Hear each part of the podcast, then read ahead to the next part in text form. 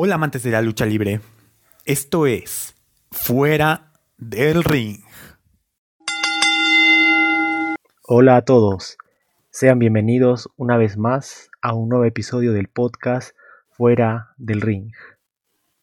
Mi nombre es Sebastián y me encuentro acompañado del único e inigualable Alejandro. ¿Cómo estás? ¿Qué tal, Sebastián? Bueno, después de dos semanas por fin volvimos. Eh, yo creo que ya nos extrañaban, ¿o no? Sí.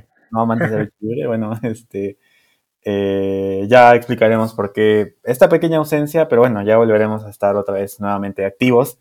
Y más aún después de todo lo que ha pasado esta semana. Y bueno, en realidad no solo esta semana, sino eh, cómo se ha desarrollando todos los shows de la WWE estas tres semanas, ¿no? Que este, han pasado. Sí, Sí, de hecho, semanas cargaditas y sobre todo la última muy, muy cargada de, contenido, de, sucesos sobre todo, más que de, lucha, eh, mucha polémica, ¿no? Sí, bastante polémica. Eh, esta semana sobre todo ya fue un detonante, un... No, no sé cómo expresarme, creo que bastante nos chocó, nos vino de sorpresa, nos eh, incluso nos puso tristes, ¿no? Eh, las noticias que salieron esta semana. Sí, bueno, tendremos una sección aparte para ya explayarnos sin ningún tipo de filtro. Eh, bien, el programa de hoy en realidad ha tenido muchos cambios. durante la semana estaba conversando con Alejandro de lo que queríamos hacer. Entonces yo le coloqué sobre la mesa hablar, hacer un nuevo temas polémicos en la lucha libre, como ya lo tuvieron en la primera edición, acerca de la salida de CM Punk. ¿No? que iba a tener un poco de research, eh, mucha investigación para traer información más o menos confiable. Y igual un poco de, humo, ¿no? ¿no? puede faltar. Pero bueno, eh, justo el día miércoles me parece que fue que hubo este, hubo este bombazo que hubo en la empresa, una nueva ronda de despidos, por lo que decidimos aplazar este tema de la salida de Punk para en este, en este episodio convertirlo en un episodio más o menos misceláneo, un poco a la dinámica que yo seguí cuando Alejandro salió en su, viaje de negocios. Entonces, lo que vamos a hacer es esto, ¿no? Hemos recalendarizado los episodios, entonces, esto que les comentamos de la salida de Punk pasaría no a la siguiente, sino a la subsiguiente, ya que, bueno, Alejandro también le hacía mucha ilusión presentar eh, otro episodio para ustedes. Entonces, bueno, hoy hablaremos de varios temas en general, teniendo como foco principal este, esta ronda de despidos. Y la siguiente semana, ¿qué tendremos, Alejandro? La siguiente semana tendremos, eh, Sebastián, eh, anótenselo para que lo tengan bien presente, eh, una review y, bueno, este, en sí hablar del juego que fue WWE13, el último juego con THQ, y, ¿por qué no decirlo? Uno de los mejores juegos de la WWE. Eh, inolvidable, la verdad. Eh, para aquella consola PlayStation 3. Sí, y bueno, tantas horas de juego, creo que merece la pena hablar de ello. Y ya ahora, ya era hora de eh, estrenar este tema ya concretamente, ¿no? De los videojuegos también, que como hemos dicho en el primer podcast, pues también estará incluido dentro de nuestro repertorio. Así que no se lo pierdan la próxima semana.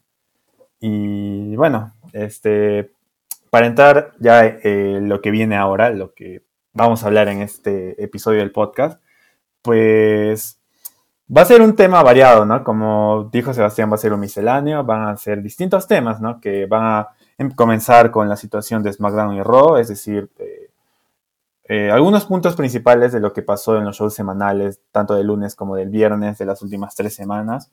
Eh, también cómo va nuestro progreso del podcast, pues mm, lo, que, lo que queremos decir, cosas que queremos decir y mencionar. Y bueno, después de ello ya vamos a lo, a lo más pesado, a lo que lo más resaltante en realidad, ¿no? De este tiempo, pues, del tema polémico, de la oleada de despidos eh, de por sí, ¿no? Concretamente, el caso de Strowman, pues creo que es el que más nos chocó a todos. Y bueno, obviamente también eh, daremos nuestra opinión acerca de este caso y del resto de la lista eh, negra de los que han sido lamentablemente despedidos.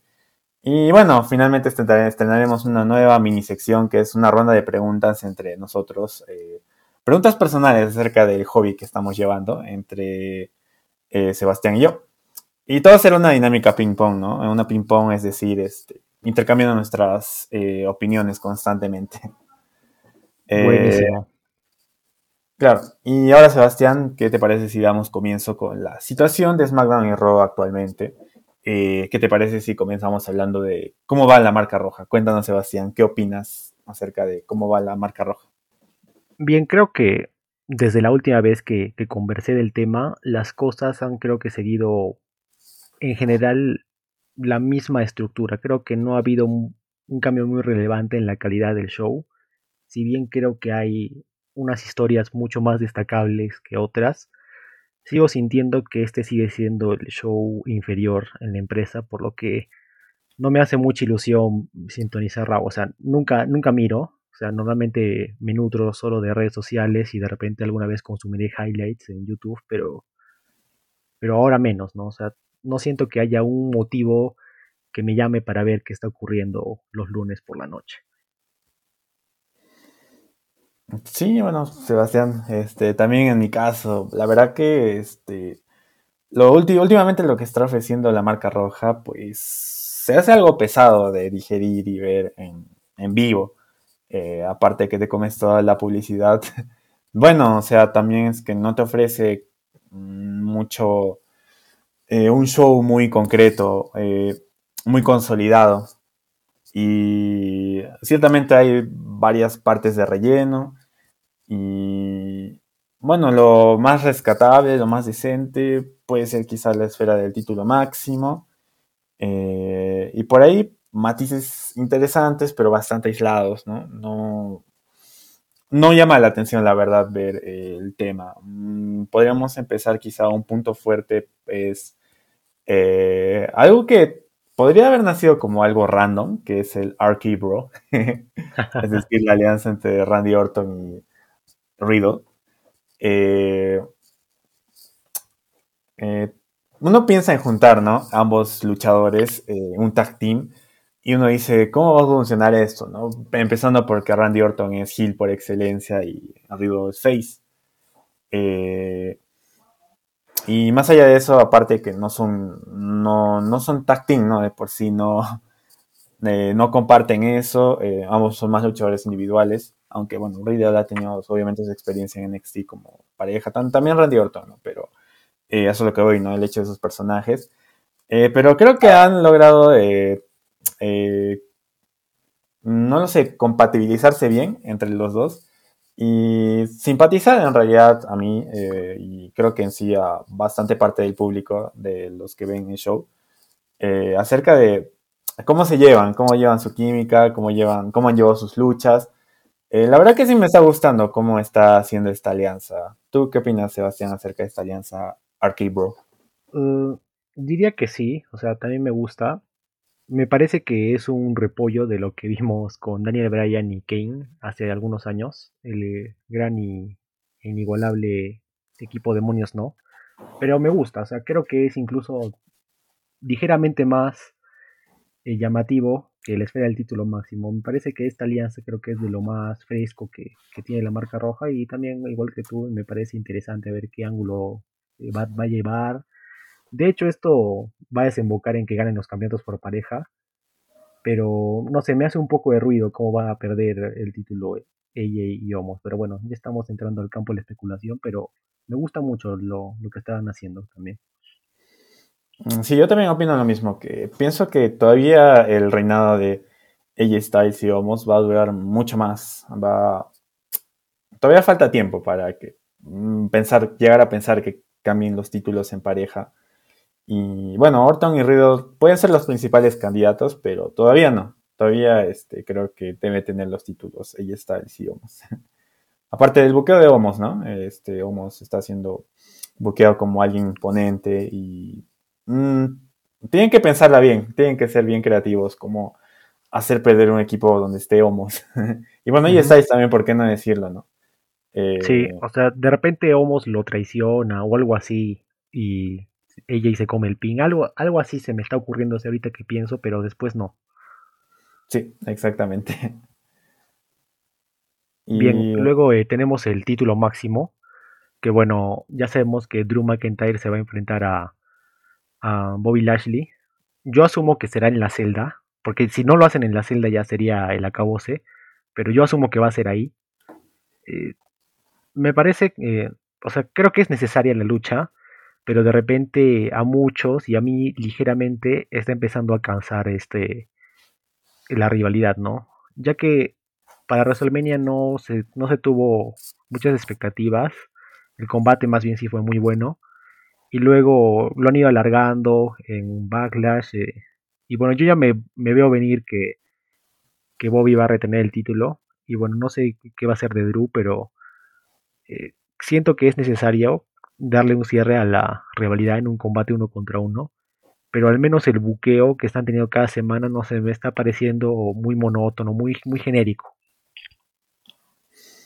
Ah, sí, yo también este, opino lo mismo, Sebastián. O sea, ya mencioné anteriormente que actualmente Drew es de mi luchador favorito prácticamente, pero no lo veo, la verdad, este, ganando el campeonato en Hell in a Cell. Mm, y, pero tampoco veo perdiendo limpiamente, porque sería la tercera vez que eh, Bobby Lashley le gana a Drew McIntyre limpiamente. Bueno, tan limpio, tan limpio no le ganó. ¿eh? o sea, sería este. Creo que sería un, un golpe, algo fuerte, algo significativo en su credibilidad de Drew si es que pierde limpiamente. Por lo que, además que, este, eh, ¿cómo decirlo? Y si Drew, eh, y si empatan, por ejemplo, si se da un empate, aunque tendría que ser algo bastante aislado, ¿no? Eh, tendrían que continuar con la rivalidad y eso tampoco sería algo bueno. Yo sinceramente creo y espero que eh, alguien interfiera, alguien interfiera a favor de, Bobby Lashley y creo que es lo que, va a ganar de esa forma y ese alguien que aparezca, pues se va, a entrar en una rivalidad con Drew McIntyre y ya podrá darle aire libre a Bobby Lashley para que entre a rivalidad con otra persona. No sé si de transición, no sé si este, para llegar a SummerSlam, pero eh, de esta forma podrán alejar de Drew del campeonato. Y mm, ese alguien, bueno, no sé, ya es, pura especulación, ¿no? Pero eh, vemos que Kit Lee está congelado desde hace cuánto tiempo, desde enero, ¿no? Prácticamente. sí. Si no me equivoco, este, eh, él iba a entrar en lugar de Ricochet en el Royal Rumble. Eh, y aquí lo mencionamos también, ¿no? Y al final no entró y bueno, actualmente está en un tema ahí que no, se sabe muy bien qué pasa con Kit Lee. Eh, ya veremos si regresa y, este, y bueno, este, ahí puede entrar una rivalidad con Drew McIntyre y generar una rivalidad que también genere, que genere interés, ¿no? Aparte de la esfera del título máximo. Y me gustaría que pase eso, en realidad. Sí, creo que... sería lo más, lo más lógico para dejar a Drew bien parado y manteniendo lo relevante de la marca roja.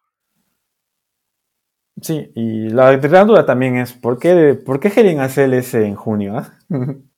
Ni idea, por algo lo habrán hecho. Creo que es por bueno, cuando hablemos de SmackDown también profundizaremos un poco, pero creo que es por la rivalidad del, de Roman, porque creo que algo van a hacer en la celda, o, o al menos eso está oliendo a qué va a pasar.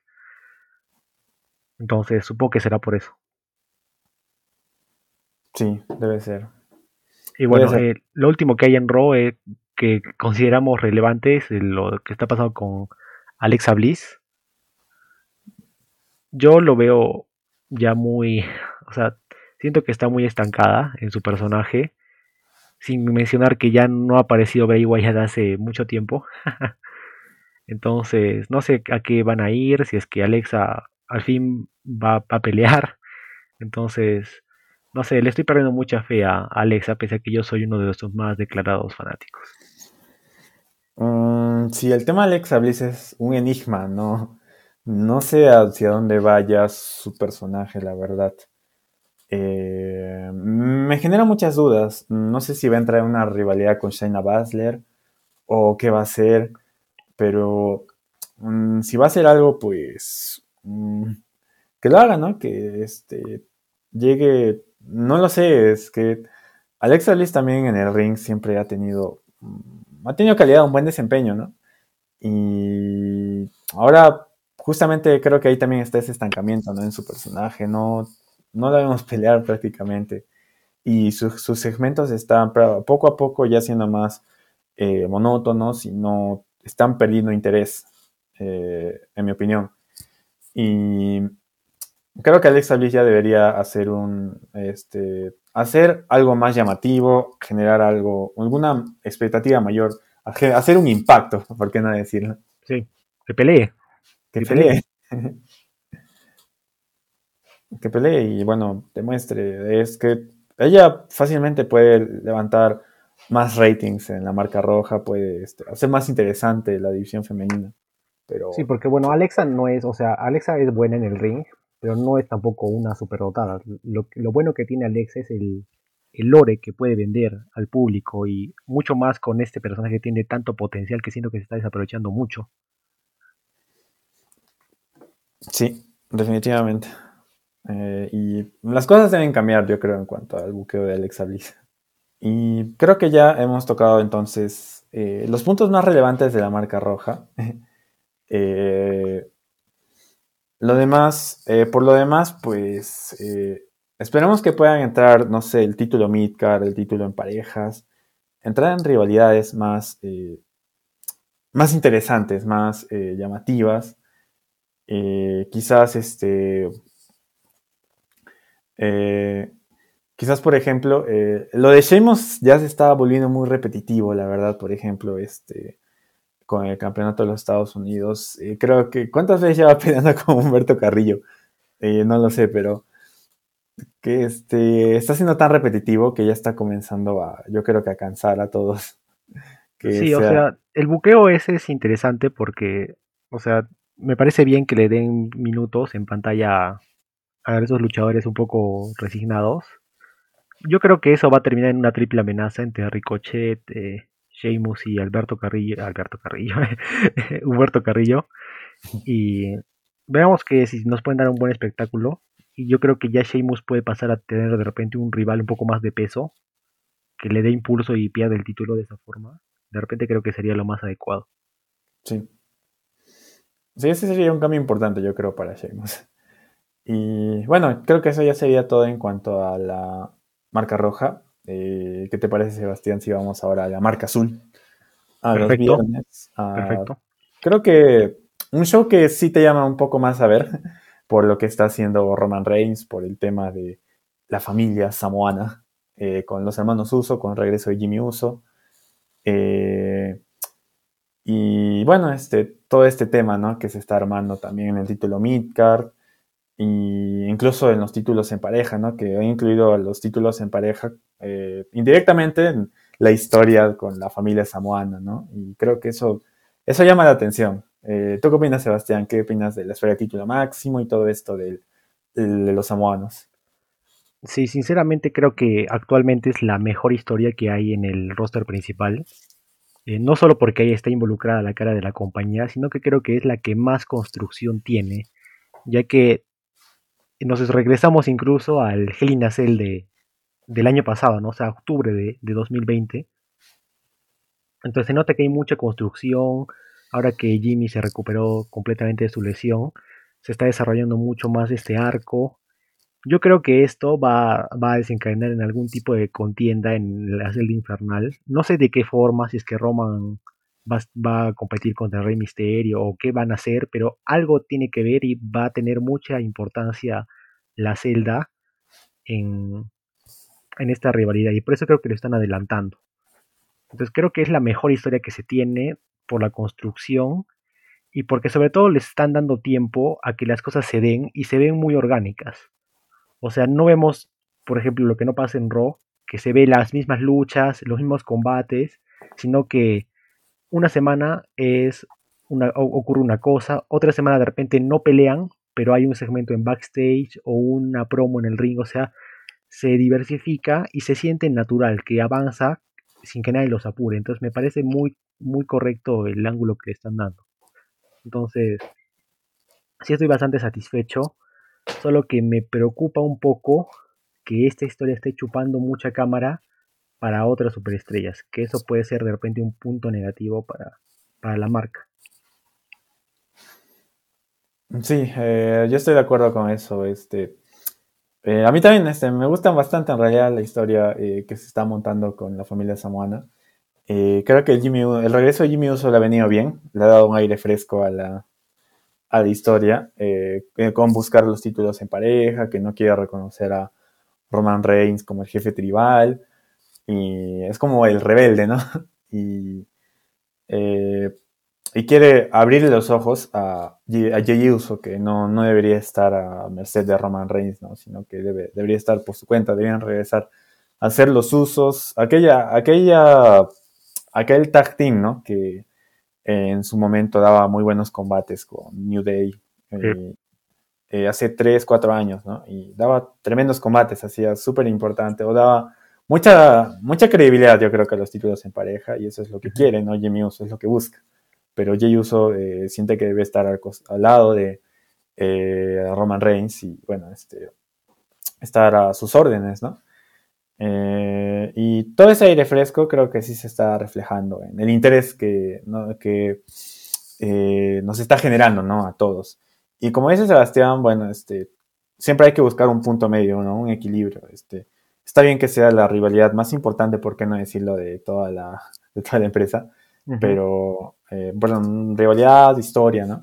Eh, pero deben tener cuidado en no quitar también importancia a todo lo demás, ¿no? Porque al final de cuentas no vas a ocupar eh, las dos horas del SmackDown en todo, en solo esto, ¿no? Sino que también debes desarrollar el selección del título intercontinental y, bueno, otras rivalidades secundarias, ¿no? Quizás no por algún título, pero por algún motivo y entre, bueno, SmackDown tiene buenos luchadores, ¿no? Sí, solo que ese es creo que el mayor problema, porque por ejemplo ayer en, SmackDown el opener fue los usos y todo esto de Roman, y en el, y el main event fue la misma lucha y fue desarrollando igual la historia central. Entonces, todo lo demás, todos los otros, la división femenina, los títulos por parejas, los todo lo demás quedó en, la mitad. Y es como que una hora se, consumió, se, empleó en desarrollar la historia principal, que no está mal. Pero es que tampoco, ¿no? O sea, como que ya no estamos yendo al otro lado. Y creo que un punto muy débil de SmackDown es que de, de repente está sobredependiendo de esta historia y de repente lo demás ya es un punto bajo. Sí, Sí, bueno, es, cierto, es cierto eso, ¿no? Eh, ayer creo que se vio reflejado más que, más que en cualquier otro show eso y se sintió raro, la verdad, eh, ver de main event nuevamente el opener. Sí, fue lo mismo, solo que ahí, bueno, Roman ya se entró y ya, bueno, desarrollaron un poquito más las cosas. Claro, y destruyó a Dominic. Sí. Eh, y bueno, este, es en cuanto a la esfera del título máximo, ¿no? Eh, ¿Qué podemos decir en cuanto al título intercontinental que actualmente es campeón Apolo Cruz? Pues hace cuántas semanas, no me acuerdo, creo que tres semanas, eh, hubo un Fatal Four Way. Mm, dos eh, semanas, creo. Sí, entre Apolo Cruz contra Big E, contra Sami Zayn, contra Kevin Owens. sinceramente fue una muy buena lucha. Creo que eh, ahí es un punto de inflexión, un punto de diferencia entre SmackDown y Raw, que Raw no te ofrece o te ofrece muy pocas veces un campeonato para un, una lucha que sea tipo de pay-per-view. Correcto, muy buen punto. Y en SmackDown lo vimos, ¿no? Ese Fatal Four Way, eh, sinceramente fue pay-per-view, ¿no? En cualquier pay-per-view lo podemos haber visto. Y, eh, y el main event, ¿no? esto es darle sí, una relevancia al título intercontinental. Eh, creo que algo que también que nos quejábamos un poco la mayoría es que eh, Apolo tenga que retener varias veces con interferencias, ¿no?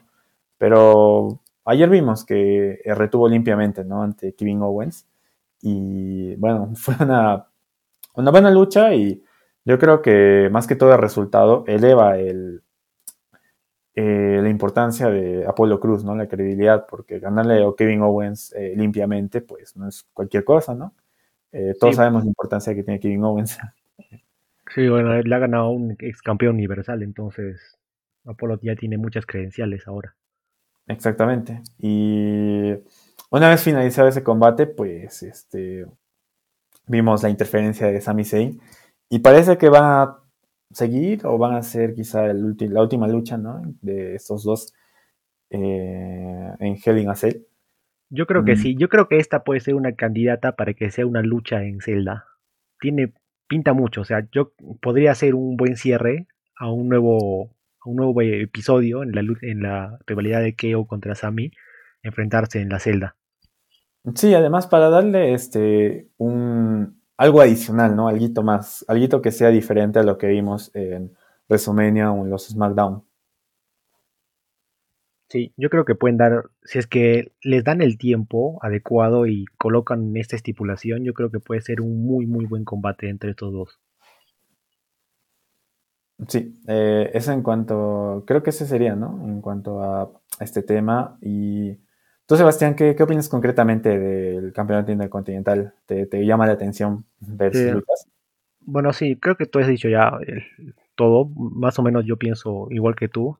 También de repente aportar eh, diciendo que sí, Apolo necesitaba la credibilidad. Si bien hubo un, un ataque del comandante a Kevin Owens al inicio, pero igual este, se dio una lucha muy buena y Kevin, la al menos la credibilidad de Kevin no se ve afectada ya que recibió un ataque antes. Entonces, por ese lado está bien.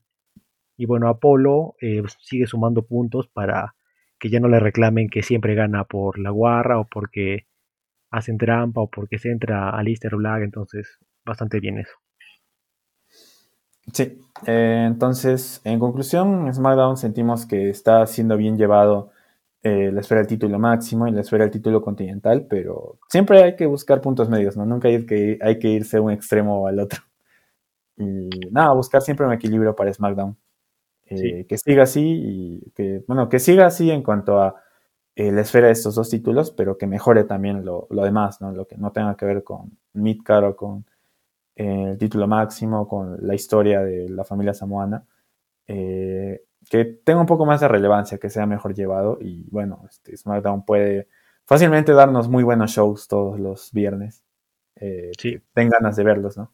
Sí, y me gustó esto que hablaste, que, que da combates de calidad de pay-per-view, no solo en esa Fatal Four con, con los chicos del Campeonato Intercontinental, sino también hace no mucho cuando Daniel Bryan se enfrentó a Roman Reigns, fue un combate totalmente de pay-per-view también, entonces que esto sea costumbre me parece un punto muy positivo, lo cual completamente hace que SmackDown arrolle a Raw completamente en, el, en, en cómo se está desarrollando las cosas.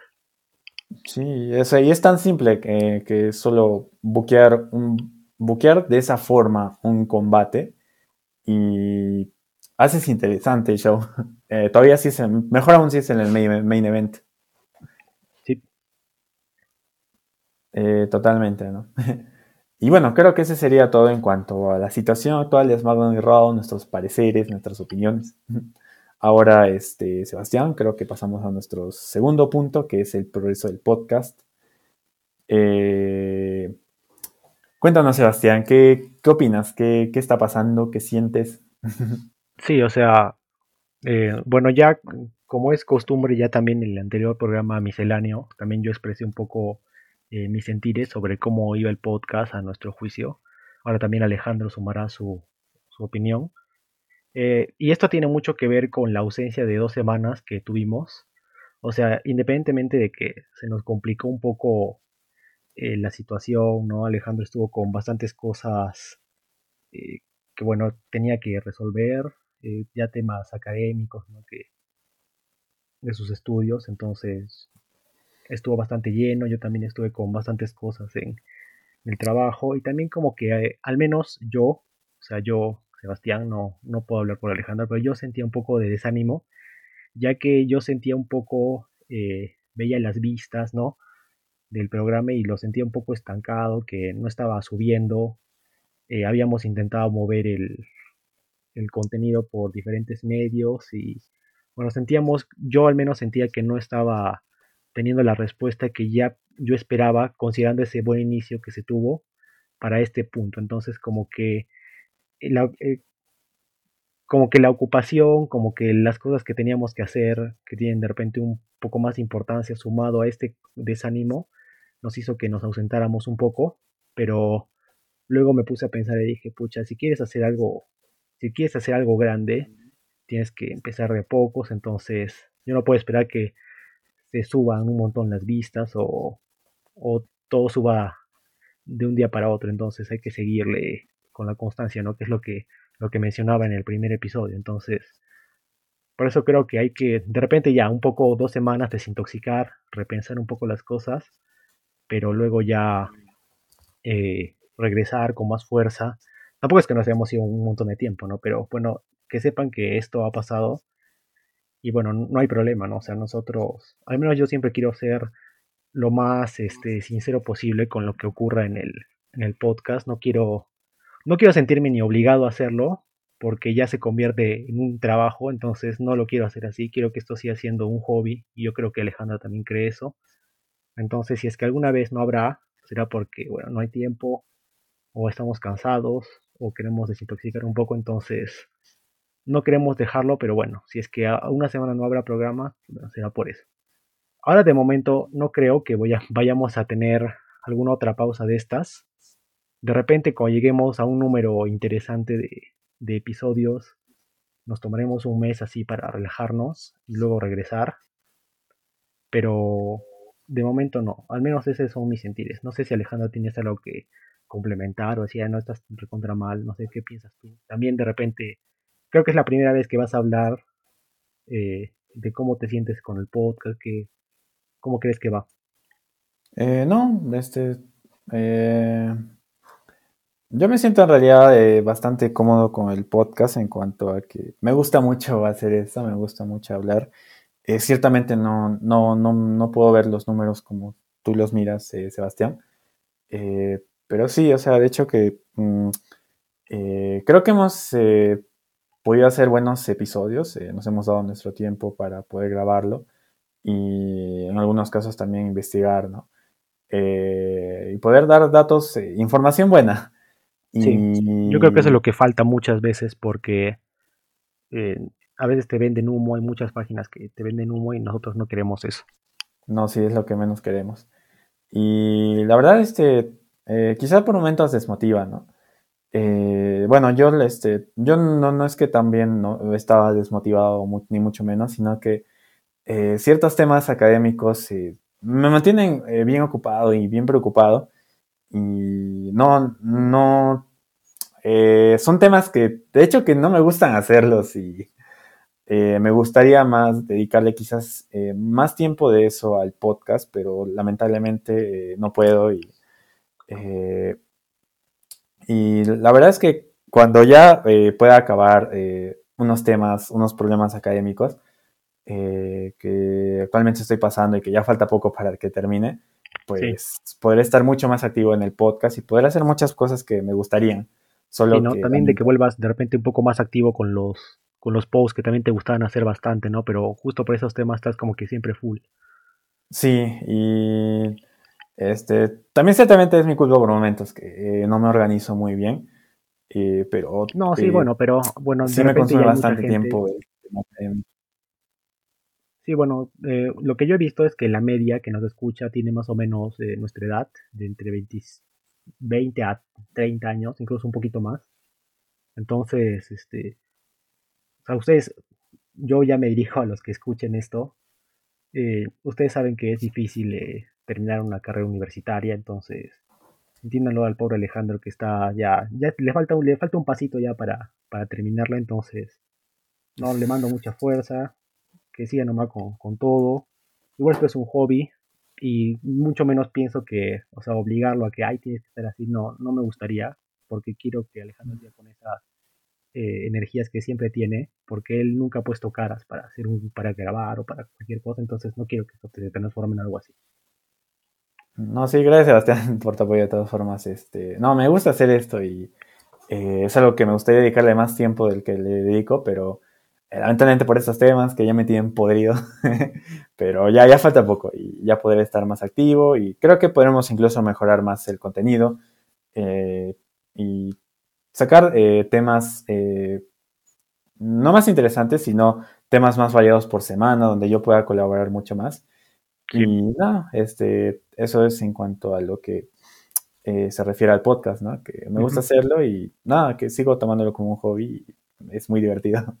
Sí, ojo, que también, o sea, de repente ahorita la gente piensa, ah, esto seguro lo hacen en cinco minutos. O sea, no, también tiene un poco de, trabajo, también hacemos un poco de, búsqueda, tenemos que ver los shows, ¿no? Igual nos gusta, pero lo hacemos, ¿no? Pero yo creo que Alejandro también se refiere a que hay temas que requieren mucho más eh, investigación, ¿no? Por ejemplo, lo que hicimos el otro día con Kane, ¿no? Que no se hizo, no se hizo en una hora, ¿no? Se tuvo que investigar, revisar varias fuentes, ¿no? chequear sobre todo los cambios de cinturón, ¿no? Entonces eso tiene su tiempo, entonces de repente cuando Alejandro esté más libre ya entrar un poco más a hacer ese tipo de contenidos un poco más eh, trabajaditos, pero que aún así sin, sin desmerecer tampoco a lo que presentamos cada semana. Sí, sí, exactamente. Y bueno, solo eso, solo eso en cuanto a lo que tenía que decir. Vale, muy bien. Vale, y ahora creo que ya es el momento de pasar a lo a lo más pesado, a lo, a lo que creo que eh, nos generó el impacto aquí en el corazón. Sí. Esta semana, eh, la verdad que me tomó por sorpresa, yo estaba eh, trabajando, estaba tranquilamente y dije, a ver, voy a revisar mi celular. veo que llega un mensaje de nuestro grupo, donde estamos Sebastián, yo y más compañeros, más amigos de lucha libre y aquella noticia de el miércoles negro de la lista, aunque es pequeña, pero pequeña, pero creo que bastante pesada, de luchadores que han sido despedidos eh, ese día, ¿no? Eh, muy de la nada, porque supuestamente la hora de despidos ya fue eh, después de WrestleMania, ¿no? Cuando se fue Samoa Joe. Vimos la noticia, bueno, Sebastián pasó la noticia del miércoles negro, de una lista pequeña pero muy pesada de luchadores que han sido despedidos ese día y totalmente inesperado, ¿no? Todos pensábamos que ya había terminado todo con eh, los despidos donde salió lamentablemente Samoa Joe, pero no, este, eh, bastante chocante la verdad leer los nombres que se han eh, retirado, ¿no? De la empresa. Y a esto es lo que vamos, ¿no? Lo que toca hablar ahora. bueno, Sebastián, ¿qué decir, no? ¿Qué decir de aquellos despidos? Sí, bueno, a ver, queremos repasar eh, nombre por nombre, eh, más o menos un poco copiándonos del señor Fallback, pero creo que es una, una, correcta forma de, abordar esto. Entonces, a ver, empecemos desde la señorita Santana Garrett. Yo en lo personal no, no la conocía mucho, ya que no como ya comenté varias veces, no estoy muy pendiente del contenido que ofrece NXT. Pero también por lo que estaba leyendo es que esta chica no era tampoco muy activa, no estaba apareciendo. Me parece que luchó en el Rumble, yo la verdad que no le tomé mucha importancia.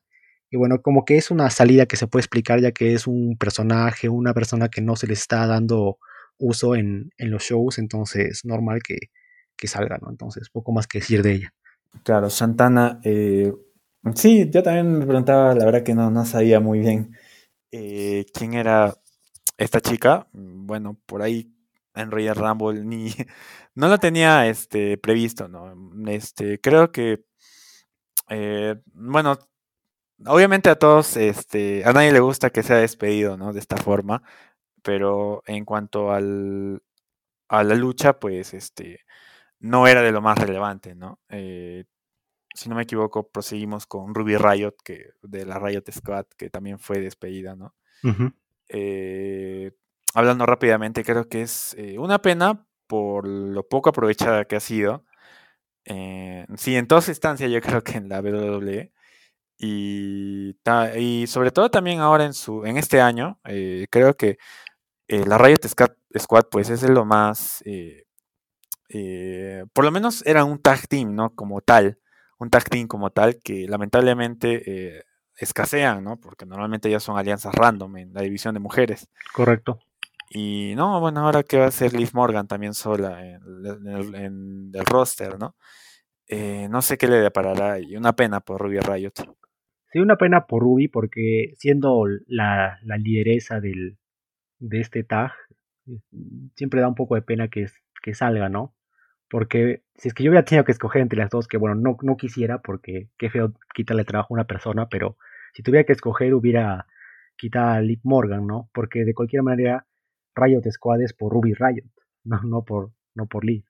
Entonces, como que siento que la empresa nunca se atrevió a, dar el gatillazo, a dar el gran salto con el equipo, que tenían bastante muy buena química, movimientos interesantes que, bueno, al final nunca, nunca se animaron a, a ser las campeonas y, bueno, este ya es el final de, del equipo de manera imprevista, pero, pero bueno, ojalá que Ruby eh, le vaya bien, ¿no? Que aguante sus 30 días, que no puede competir y luego ya la contrate alguna otra empresa, de repente New Japan o...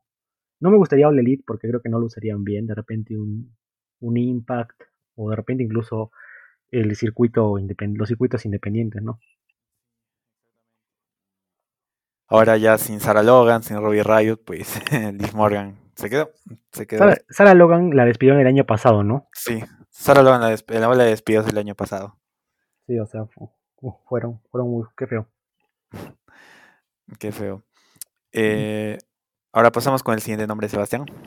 Sí, bueno, luego tuvimos a la señorita Lana, que bueno, yo ya me lo venía a oler, más bien me sorprendió que no la echaran eh, ahora en, en, la ronda que hubo después de WrestleMania, ya que, bueno, como ya todos saben, eh, Lana y Rusev son, no solo eran esposos en, en el, en el kayfabe, sino también en la vida real. Entonces ya era como que esperarse que, que si ya echaron a Rusev, eh, era cuestión de tiempo de que Lana salga, ¿no? Pero como que de alguna forma prolongaron la agonía de Lana. Primero el año pasado la humillaron, eh, porque creo que por nueve semanas, once semanas, la hicieron atravesar la mesa de comentaristas. Y, yo pensé, ya en cualquier rato la despiden. Y yo pensé, o, le están haciendo, le están dando ese buqueo para que ella misma se vaya, así. Pero al final como que le hicieron un poco más relevante, la hicieron sobrevivir en, en el pay-per-view de Survivor Series y luego como que entró en una alianza este año con, con Naomi y parecía como que este iba a ser el camino que, que iban a tener y, y me tomó por sorpresa que la despidieran porque ya estaban más o menos construyendo algo con ella, ¿no? A diferencia que pudo ser un poco más eh, creíble que salga el año pasado. Entonces, bueno, lamentablemente Lana sale. Y yo creo que será solo cuestión de tiempo que, que entre a All Elite. Supongo que para hacer compañía Rusev, que creo que en All Elite se llama Miro. Entonces, bueno, de lo mejor a Lana, ¿no? Eh, yo a Lana la recuerdo que en los eventos que hubo de la WWE en Lima que yo fui, los dos años vino, vino Lana. Entonces, como que siempre le tengo mucho cariño a las superestrellas que vinieron en esos años, entonces siempre da un poco de pena que, terminen saliendo. Mm, sí, yo también opino que se veía venir este, más o menos la salida de, de Lana, sobre todo por el trato que se le daba, eh, no sé, bastantes veces me dio la impresión de que o le hacían una cosa o le hacían la otra porque Rusia se fue a Oledit. Correcto. Sí, también bastante extraño, ¿no? Que tanto tiempo aguantara, ¿no? Eh, tanto tiempo eh, estaba en la compañía y prácticamente se fue o está, se ha ido, ¿no? Un año después de que Rusev llegue a All Elite. Sí, un poquito más de un año, ¿no? Poquito más de un año y es extraño, pero bueno, sí, igualmente este, desea lo mejor a Lana y que eh, está bien que vaya a acompañar a, a Rusev o actualmente Miro en All Elite y nada, como su manager nuevamente, ¿no? ¿Quién sabe? De, manager, porque bueno, hay que reconocer que la chica luchísticamente no es muy capacitada, pero, pero tiene micro, o sea, tiene, tiene detalles que, que lo pueden explotar otras empresas. Sí, y creo que Sebastián es, llegó el momento de ya entrar a lo más. sí, lo más dolor, los tres dolorosos, ¿no? No, no Empecemos por el. Por uno, yo creo que. Eh, mira, yo definiría al siguiente como un luchador bastante desaprovechado, eh, que tiene mucha calidad, eh, pero que a su vez se veía venir porque no aparecía casi nada desde hace ya bastante tiempo, eh, que es primero Morphy, ¿no? Morphy, este... yo, yo conozco a Morphy recién cuando comienza, cuando pelea contra Lester Black el año pasado. Claro, su serie eh, de, combates, ¿no? Antes de la pandemia. Claro, en TLC, si no me equivoco, este, comenzaron a pelear en TLC 2019. Eh, una buena lucha, ¿no? Y de ahí en los Monday Night Raws, estuvo interesante, la verdad, sus peleas. Eh, me, gustaron bastante. Lester Black contra Body Murphy, en ese entonces no Body Murphy. Y yo dije, oye, este, este luchador tiene, tiene, es muy buen luchador, o sea, tiene bastante agilidad, tiene buena, buena técnica, ofrece buena calidad, yo creo que puede llegar a ser alguien, ¿no?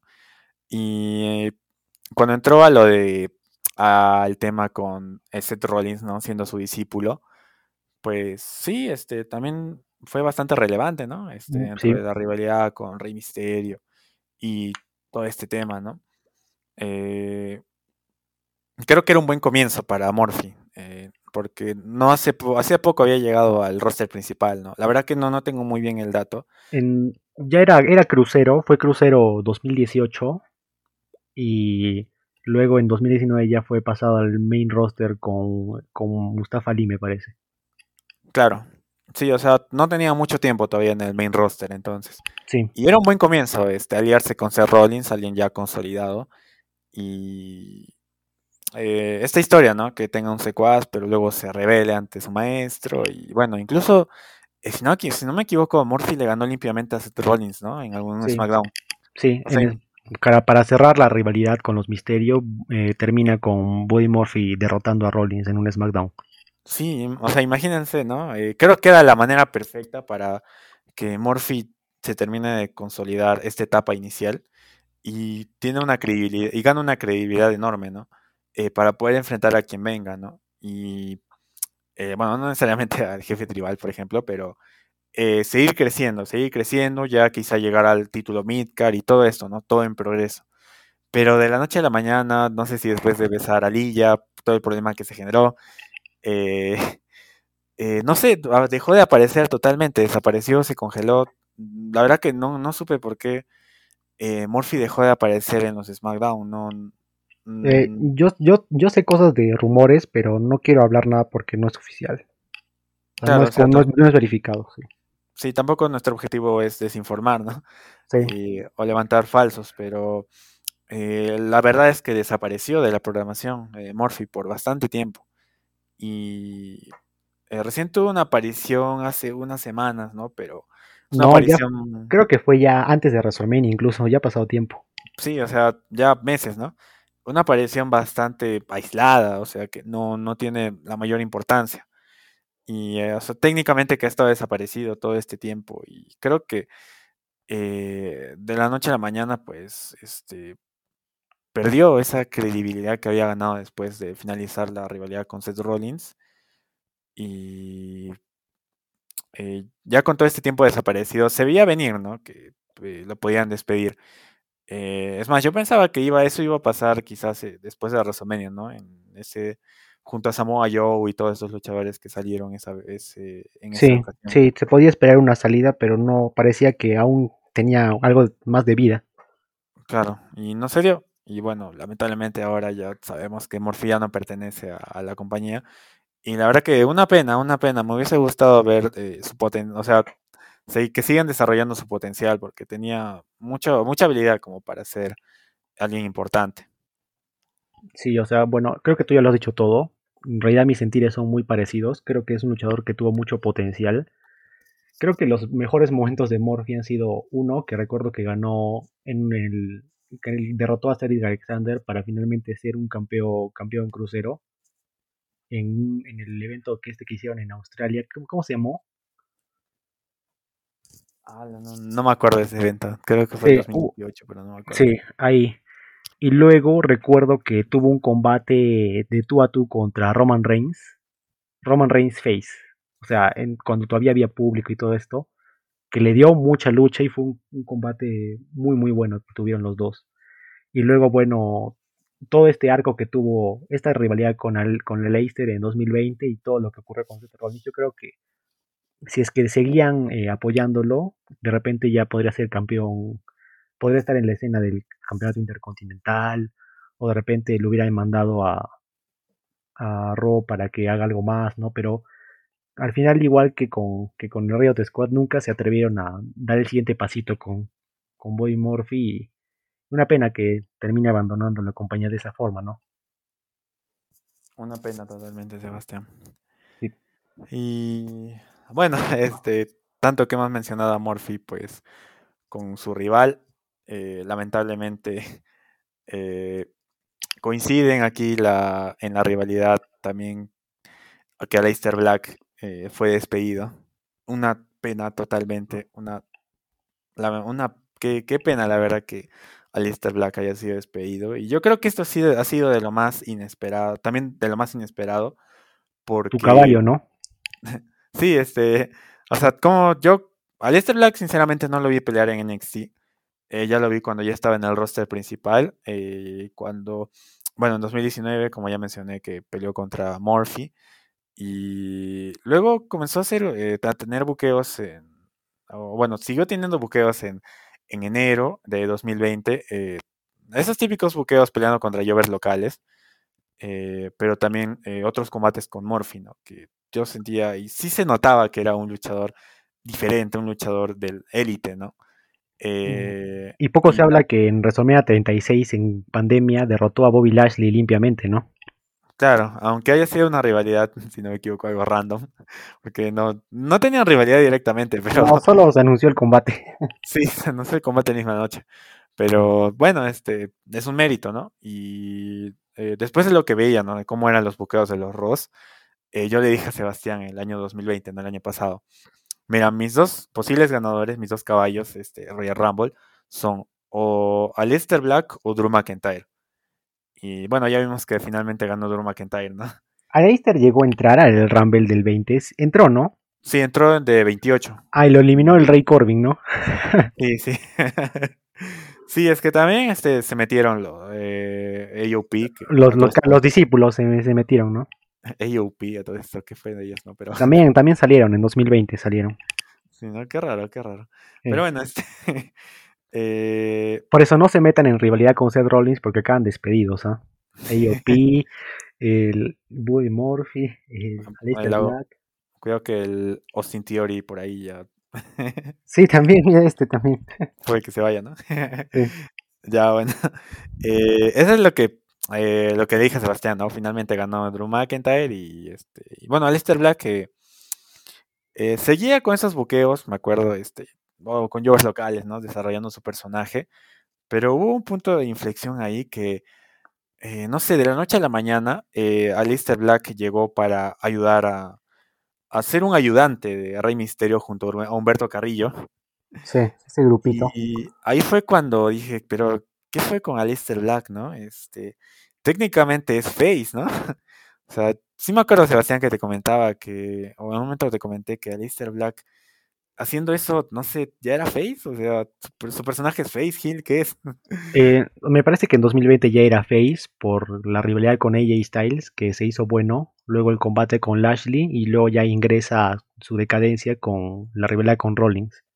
Sí, o sea, se convirtió prácticamente en, en Face, este, incluso sufrió lo de el mismo destino que Rey Misterio con lo del ojo. Que, que perdió su ojo, en, en teoría, ¿no? Sí, y también eh, bueno, nunca olvidaré también en el Money in the Bank del año pasado, cómo lo botan del edificio.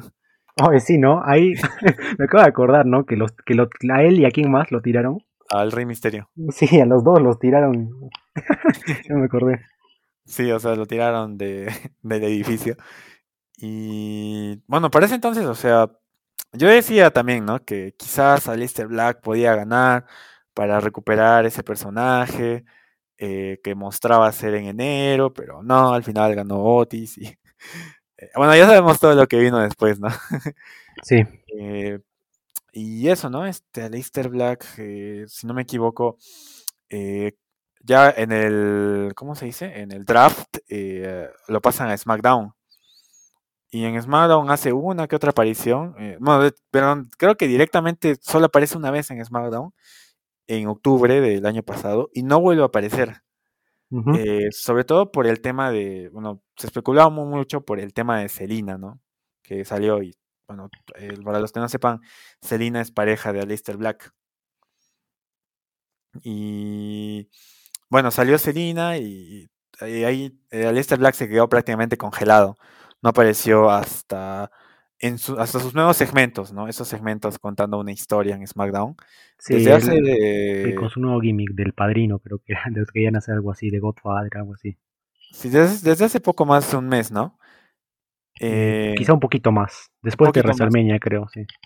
Un poquito más de un mes que apareció sorpresivamente en, en SmackDown haciendo un segmento. Yo sinceramente pensaba que Alistair ya se nos iba en la ronda anterior de despidos, ¿no? Eh, junto a Samoa Joe y, este, y los demás. Pero eh, extrañamente apareció, ¿no? Y comenzó apareciendo y eso iba generando eh, hype, ¿no? En mí y en muchos de los fanáticos. y bueno, hasta que finalmente apareció, ¿no? Este, atacó a Biggie y parecía que iba a entrar una rivalidad, ¿no? Y por eso, ¿no? Se me hizo bastante extraño de que metan tanto hype y de que ya ataque directamente a Biggie para entrar en una rivalidad, pero de la noche a la mañana lo despiden. Eso es sumamente extraño, ¿no? Sumamente, sumamente extraño. Sí, ahorita hablaremos de lo, de lo que hay, de nuestra ardua investigación que hemos hecho sobre las posibles causas de las salidas, pero aquí hay bastante de qué hablar. Sí, eh, sí, pues la verdad que sí. Y no sé, se nota que todo eso fue los despidos, o sea, ya por eso y por Stroma, eh, se nota que los despidos fueron bastante improvisados, bastante eh, inesperados, ¿no? Eh, ¿Cómo, o sea, por qué nos meterían tanto hype con Aleister Black si después lo terminan despidiendo? No, Correcto. No, tiene sentido. Mm. Y la verdad que una pena, o sea, una pena total. Mm, quería ver su nuevo personaje y su finisher tan devastador, ¿no? El Black Mass. Eh, no sé, este, este Black creo que también pudo haber sido un muy buen luchador en el roster principal. Creo que ya lo había demostrado en NXT, aunque no lo he visto. Aunque no he visto NXT, pero eh, así, este, todo lo que se decía de Lester Black, todo lo que eh, pasaba en esos momentos, ¿no? O sea, si bien no veía NXT, sí escuchaba ese nombre y sabía que si hablaban de un tal Lester Black es que era alguien bueno, alguien, un tipo que te podía ofrecer muy buenas cosas. Sí, bueno, yo un poco más que agregar a lo, tuyo, creo que tú has dicho todos los sentires. Yo creo que estoy igual que tú con esa misma tristeza porque Aleister haya tenido que salir. Eh, yo de repente puedo aumentar un poco más porque yo sí vi mucho de la etapa que tuvo Black en, en NXT. Yo sobre todo le tengo mucho cariño a un combate que tuvo con Adam Cole en un takeover eh, que fue un, una, no sé si fue No Holds Barred, Street Fight, Extreme Rules, pero fue así con objetos. Y yo desde ese día, incluso creo que, que cuando, cuando me dignaba publicar cosas en mi cuenta personal de Twitter, yo dije, qué pedazo de talento que es este señor, porque qué buen combate acabo de ver en este takeover. Y me parece que te lo mostré, Alejandro, que dije, mira, este es Alistair Black y es, pucha, buenísimo. No sé si es que te lo llegué a mostrar el combate y, lo vimos. Mm, de hecho, que si escuché un nombre fue por ti. Si escuché ese nombre fue por ti. Sí, pues, y es espectacular. O sea, la calidad que tenía este pata en, el ring es, era de los, creo que de los mejores talentos que tenían, ¿no? Y yo, yo al ver ese takeover, me quedé mucho, se me quedó grabada mucho la calidad que tenía Andrade, Adam Cole, Johnny Gargano eh, y Velvet Dream. O sea, yo sabía que eran talentazos que cuando dije, cuando suban estos, pueden hacer cosas muy, muy chéveres.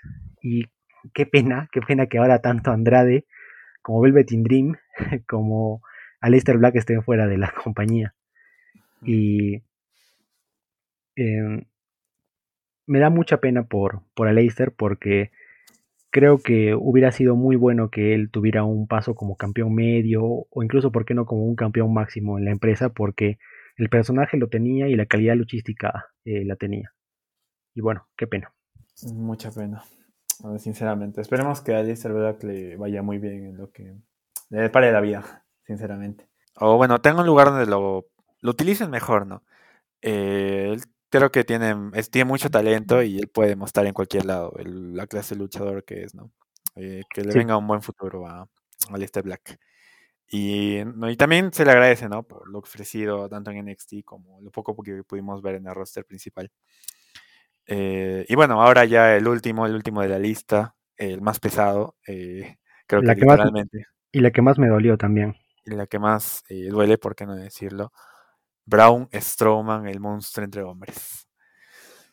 Sebastián Tejo, los honores de empezar. Pues bueno, qué decir, ¿no? Eh, bueno, yo he de considerar, así como le tengo mucho cariño a Daniel Bryan y otra serie de luchadores, también le tenía mucho cariño a Braun Strowman. ya que creo que él fue una de las mejores cosas que tuvo la empresa cuando hubo este como que overhaul que tuvieron en 2016 al dividir marcas. Y Storman fue uno de los que cargó e impulsó a Raw como, como un buen programa durante esos años hasta consolidarse en un main eventer como, como es él. Y me da mucha pena que lo hayan tenido que, despedir, que haya tenido que salir de la, de la compañía. Y me dio más pena todavía al ver las publicaciones que él tuvo en, sus redes sociales, que en serio me dio mucha, mucha pena que él, que él se hubiera despedido, porque primero que nunca me lo imaginé, o sea, cuando yo, yo de casualidad entré a Instagram y vi las publicaciones que los habían, habían despedido a, más gente, y al verlo a él yo pensé que era un troleo, un troleo de los de Wrestling Republic, que ya me trolearon una vez con WrestleMania, los odio, y pensé que era un troleo y luego no, entré a Twitter y era oficial, entonces me quedé con la boca abierta, eh, me quedé como muy sorprendido por lo que había pasado y sobre todo no me podía creer por qué habían despedido a, a Brown, ¿no? Me parece que era, si bien Brown siendo un gigante no, no tiene una agilidad extrema, pero tenía sus cositas, ¿ah? sabía hacer drop kicks, o sea, y se notaba muy fuerte, incluso el, el trabajo físico que él ha tenido los últimos años para tener ahorita eh, su fuerza, su físico actual, ha sido mucho, ¿no? Y qué pena que, que, alguien que ha trabajado tanto, que ha tratado de siempre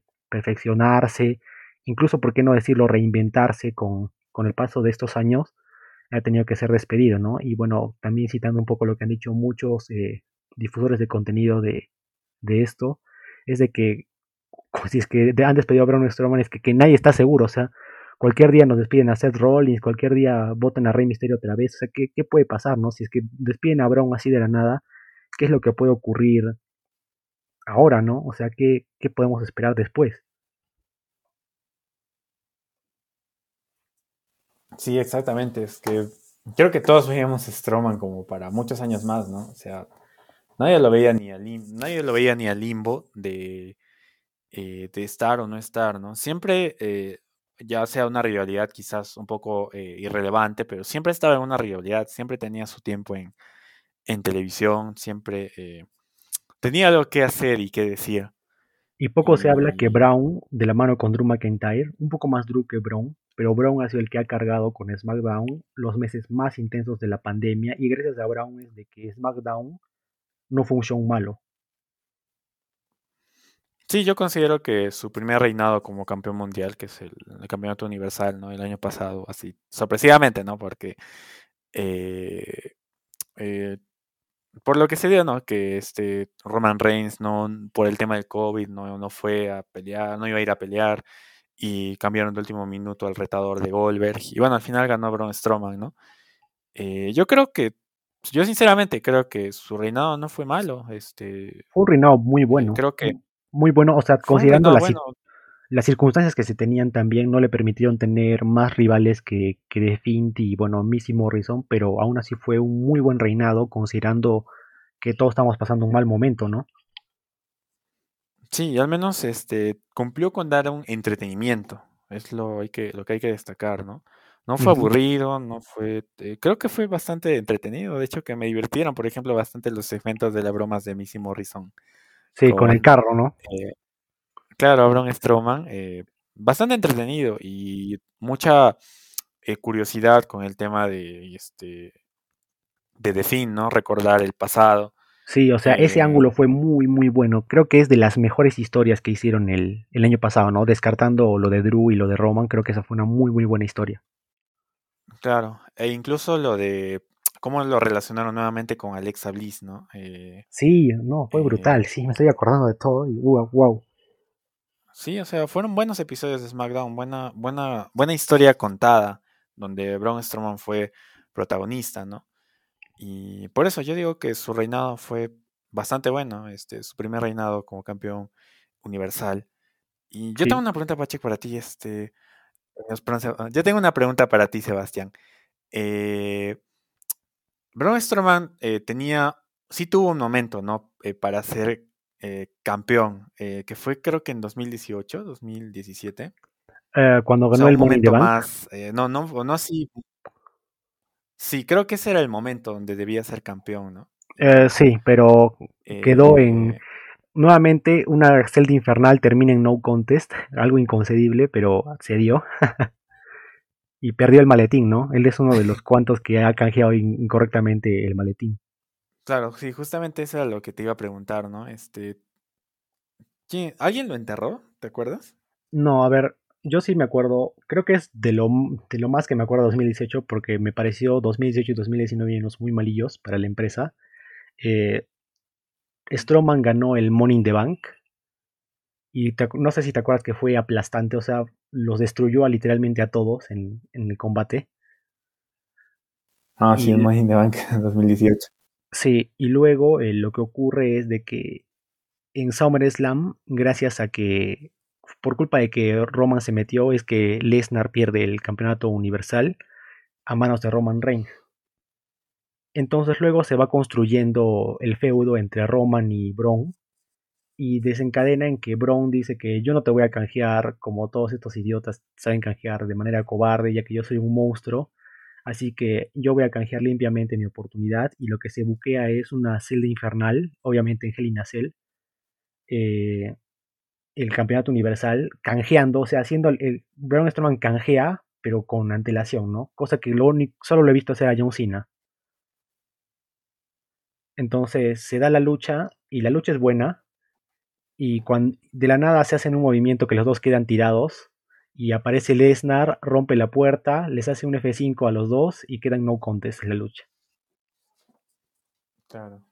Y después de ah, eso, sí, y después de eso, eh, lo que va a ocurrir es que después Roman va a dejar vacante el título y luego Brown va a entrar como que una, en una rivalidad con... No sé, no sé qué iba a hacer, la verdad, no me acuerdo mucho, pero como que lo resarcen un poco porque en 2019 gana el, la, batalla real en memoria de Andel Gigante.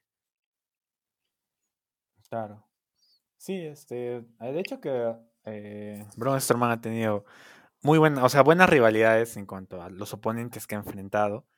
Eh, ha enfrentado a todo tipo de oponentes y eh, bueno, tampoco olvidaré, ¿no? Su mítica frase, Roman, I'm not, ¿cómo era?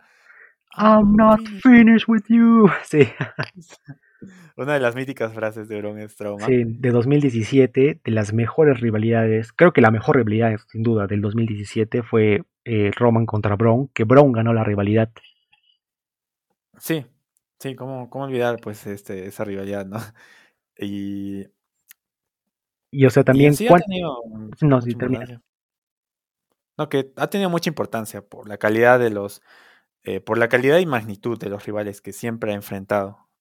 Sí, o sea, mira, solo por mencionar algunos galardones que, tiene el monstruo entre hombres es, primero, que ha derrotado a Goldberg en WrestleMania. Si bien un Goldberg ya semi-retirado, pero Goldberg al fin, porque lo siguen buqueando como indestructible. Luego, eh, ha derrotado a la cara de la compañía limpiamente en más de tres ocasiones, creo. Eh, ha sido campeón máximo. Tiene el récord de más eliminaciones en Royal Rumble con 13 personas. Incluso ha ganado el Rumble de más gente de 50. Pese a que fue en Arabia Manía, eh, lo ha hecho. Y también es campeón intercontinental, campeón en pareja. O sea, tiene, tiene muchos logros de los cuales presumir, ¿no? Y eso también me da mucha pena porque Brown publicó en sus redes que, o sea, era una foto de él con todo lo que había ganado, el maletín, todo esto. Y decía, nada mal para un chico de que nadie se esperaba nada y de que le dijeron que siempre no podría conseguir nada en la vida. Y ahí se me partió el corazón porque dije, no, Brown, no te vayas, por favor. Y, y bueno, pues yo también le tengo, también como comentaba antes con Lana, eh, Brown también lo he podido ver en la vida real en, en Lima cuando vino. Si bien le hizo un squash a Sin Cara, me gustó mucho haber podido ver a Strowman luchar y qué pena que ahora tenga que salir, ¿no? Sí, mucha pena, la verdad, mucha, mucha pena. es que Braun era un luchador que podías contar con él si querías darle un rival de transición a un campeón. Eh, sabías que sí. le iba a hacer bien y que, eh, o sea, derrotar a Braun Strowman eh, resultaba eh, bastante, un impacto, eh, un buen impacto, y, pero también eh, sabías que Braun Strowman te podía ofrecer o sea, podías hacer medir a Braun Strowman con un rival, eh, digamos, ya sea contra, mm, no sé, por así decirlo, contra Bobby Lashley actualmente, o contra, incluso si por ahí transferían SmackDown, podría verse también contra Roman Reigns y hacer y hacer y preguntarse, ¿no? Eh, ¿Será capaz este luchador de derrotar a Braun Strowman? Porque siempre es el, o sea, literalmente es el monstruo de entre hombres, ¿no? Y sabías que iba a ser un tipo imponente, con el que iba a ser difícil de derrotar y por lo que la lucha iba a ser, este, iba a llamar la atención para verla, ¿no? Eh, yo creo que sí, este, Braun Strowman era ese tipo de luchador que siempre iba a estar ahí para darte una buena rivalidad si, si quieres de transición o si quieres alargarla o hasta si quieres hacerlo campeón, ¿no? Eh, aunque lamentablemente le han dado pocas oportunidades de ser campeón eh, mundial, eh, siempre iba a estar ahí para generar un interés por su tamaño, por, por ser el monstruo entre hombres, sí. tal cual. Sí, y sobre todo las cosas que hizo, o sea, para denominarse con ese apodo fueron muy, muy impresionantes. Sí, o sea, es el monstruo entre hombres con todas las letras. Sí, él, él, es de los pocos que ha roto el ring, ¿no? sí, sí, de hecho, este, con Big Show, si no me equivoco. Sí. Y, hace poco, ¿no? Rompió la Steel Cage, ¿no? La, la rasgó. Sí, ha hecho varias cosas ahí con su fuerza, ¿no? Imponiendo su fuerza que eh, no, novedosas, ¿no? y también volteó una ambulancia con Roman adentro, o sea, nos ha dado tantos momentos buenos. Sí, bastantes momentos buenos. Y por eso es que eh, da mucha pena, es que hay tantas cosas por recordar eh, de Braun Strowman, más que los otros luchadores, más que los otros de esta lista. Sí, bueno, no podemos acá tirar 20 años hablando de Braun porque en serio, al menos yo soy muy fan, Alejandro creo que también le tiene mucha estima, pero yo era muy fan. Bastante respeto le tengo. Sí. Ah, yo, yo, sí era, yo sí me declaro, yo sí me declaro fan de Bron. Era mi de mis caballos. Por eso también me duele mucho. Bien, ahora lo que vamos a hacer es, eh, vamos a compartirles la información que nosotros hemos obtenido de diversos medios para más o menos poder explicar a qué se deben estas salidas, ¿no? Porque ya era costumbre y qué feo que la empresa usualmente tenga una ronda de despidos, pero en este año ha sido han habido dos rondas de despidos, ¿no? Y está muy de imprevista, ¿no? Ha sido muy, muy extraño que, ocurra. Entonces, tenemos algunas, algunas fuentes que, queremos consultar y bueno, todo esto es información verificada de portales especializados en lucha. Entonces, aquí no vamos a vender nada de humo. Humo, humo daremos un poquito, nosotros de un poco de, teorías, pero lo que vamos a compartir tiene su fuente y está verificado por nosotros. ¿Tú quieres empezar, Alejandro? Sí. Pues comenzamos con eh, lo que se dice en Wrestling Republic. Eh, se indica que las salidas se deben a que, bueno, Vince McMahon eh, piensa vender la WWE y hay algunas fuentes que incluso coinciden en esta teoría. bastante curioso, ¿no? Cómo Vince vender la WWE uno piensa que es imposible, ¿no? Pero se está hablando acerca de eso. He visto bastantes videos también de noticias en, YouTube eh, que hablan de eso, ¿no? De este tema, de cómo puede vender la, la empresa. Sí, esto es creo que ah. la más descabellada, sobre todo porque no tiene tampoco financieramente, no tiene tampoco mucho sustento, ¿no? Porque, a ver, mira, yo, yo estudio, bueno, he llevado un par de cursos de finanzas y más o menos mi trabajo se dedica a eso. Entonces, más o menos yéndome ya a un tema un poco más técnico, normalmente cuando tú evalúas una empresa, tú tasas una empresa, eh, te basas en el flujo de caja de, cada año, ¿no?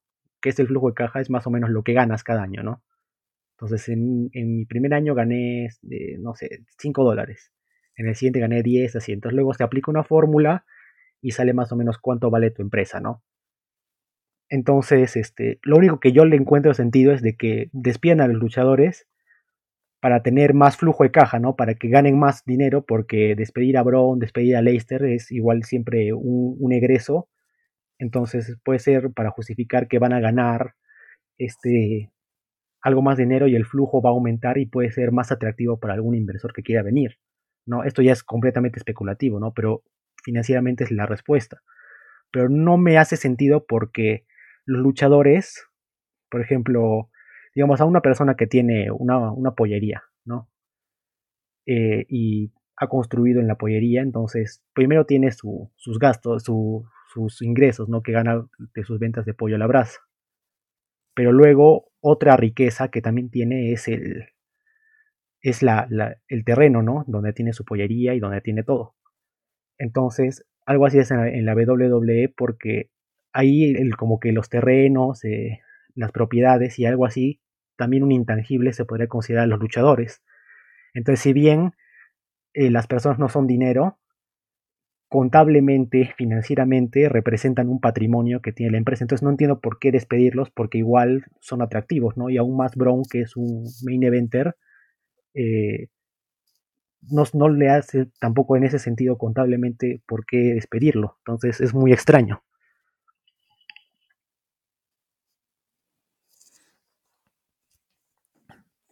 Sí, bastante extraño, ¿no? Este, como dices, eh, explicándolo financieramente, pues mm, no teoría, mm, no sabemos hasta qué punto es cierta, pero mm, quizá no, eh, aún faltaría fundamentarla más si es que llega a algún lado, ¿no?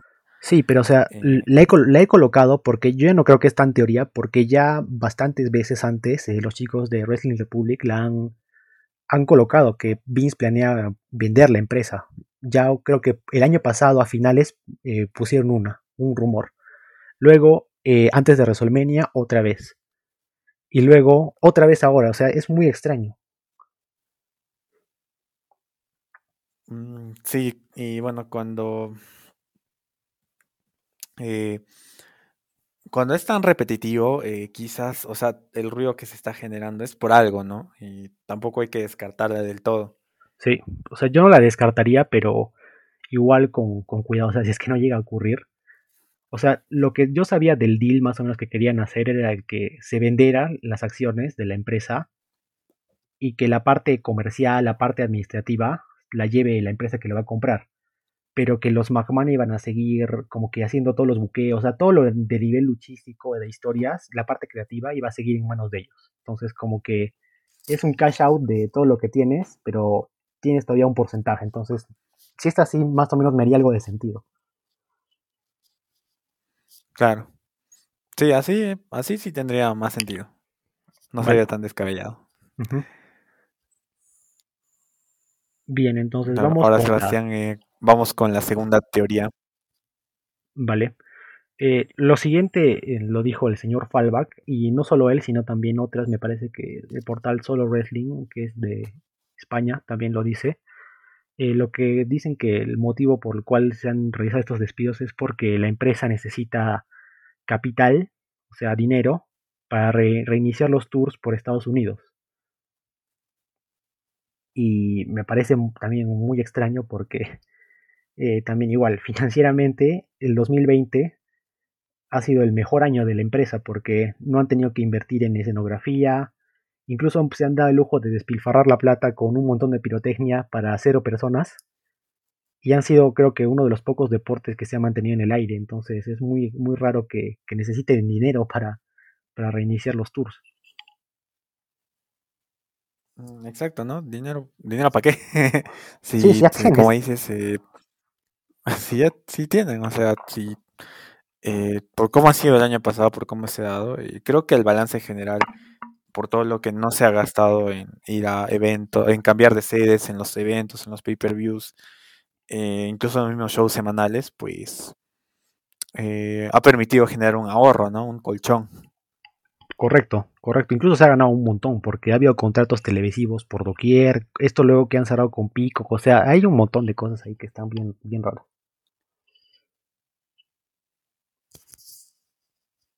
Bastante raro. Ahora vamos con una tercera teoría, pues, este, eh, extraída de What Culture. Y este, incluso sacado de una filtración de Dave Meltzer. Eh, bueno, se, se dice particularmente para Strowman que ha tenido varias lesiones en los últimos años eh, y firmó un contrato con el que ganaba más de un millón al año, un millón de dólares. Y bueno, este no, han considerado que no ha sido muy relevante estos últimos meses. y la figura pues del monstruo de hombres incluso se le está quitando homos, ¿no? Por así decirlo. Esa figura de gigante, imponente, powerhouse, eh, se le está quitando homos y, eh, bueno, por lo que es más alto que él, ¿no? Y por eso es que eh, sería, ¿no? El balance general, que Braun Strowman se lesiona, cobra mucho y ya no es, ya no es tan relevante, porque incluso lo están reemplazando, ¿no? Entre comillas. Sí, o sea, mira, lo que... Mm. A ver, no sé, Alejandro, ¿tú qué piensas de esto?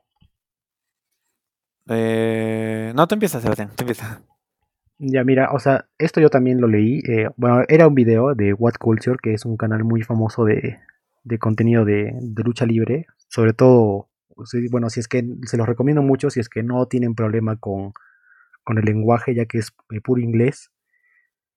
Y lo que decía es que Dave Meltzer eh, aparentemente le filtraron que en realidad Stroman está saliendo por otros motivos, no tiene nada que ver con que van a vender nada así, sino porque Stroman se lesiona mucho e incluso tiene un contrato hasta el 2023 donde gana como un millón y medio al año de dólares. Y encima ni le están usando, no tiene rivalidades muy buenas y lo mejor es que se vaya.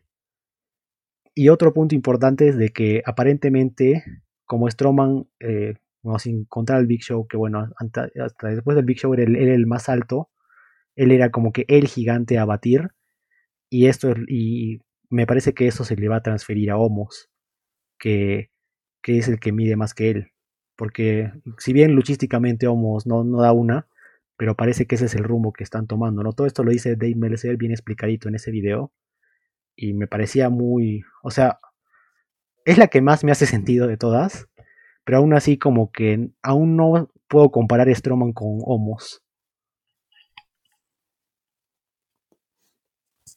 Sí, yo opino lo mismo, que todavía no son comparables eh, Stroman con Homos, porque eh, Stroman, eh, a diferencia de Homos, pues ya va varios años en la compañía y sobre todo que no es un gigante como por así decirlo, intocable, ¿no? O sea, Stroman eh, es un gigante, pero que también eh, sufre, o sea, sufre con los golpes, con los movimientos que le hacen, eh, bueno, los venden, ¿no? y, y tiene este, cualidades luchísticas, ¿no? Él ha entrenado, él sabe cómo es el deporte. creo que Homo simplemente es grande. Y ya, y bueno, este, por eso tiene ese buqueo indestructible que no, no se le puede hacer ni daño. Esa es la diferencia principal, ¿no? Y eh, tendría que, no sé, tendría que demostrar Homos eh, ese lado, ¿no? Ese lado que tiene Strowman, eh, que no solo lo limita a ser un simple gigante que nadie le puede hacer daño. Sí, o sea, hay varios mm. factores que considerar ahí. No, no me parece que, que Homos, al menos no en mi corazón, pueda reemplazar a Strowman. no, no, no puede. Sí.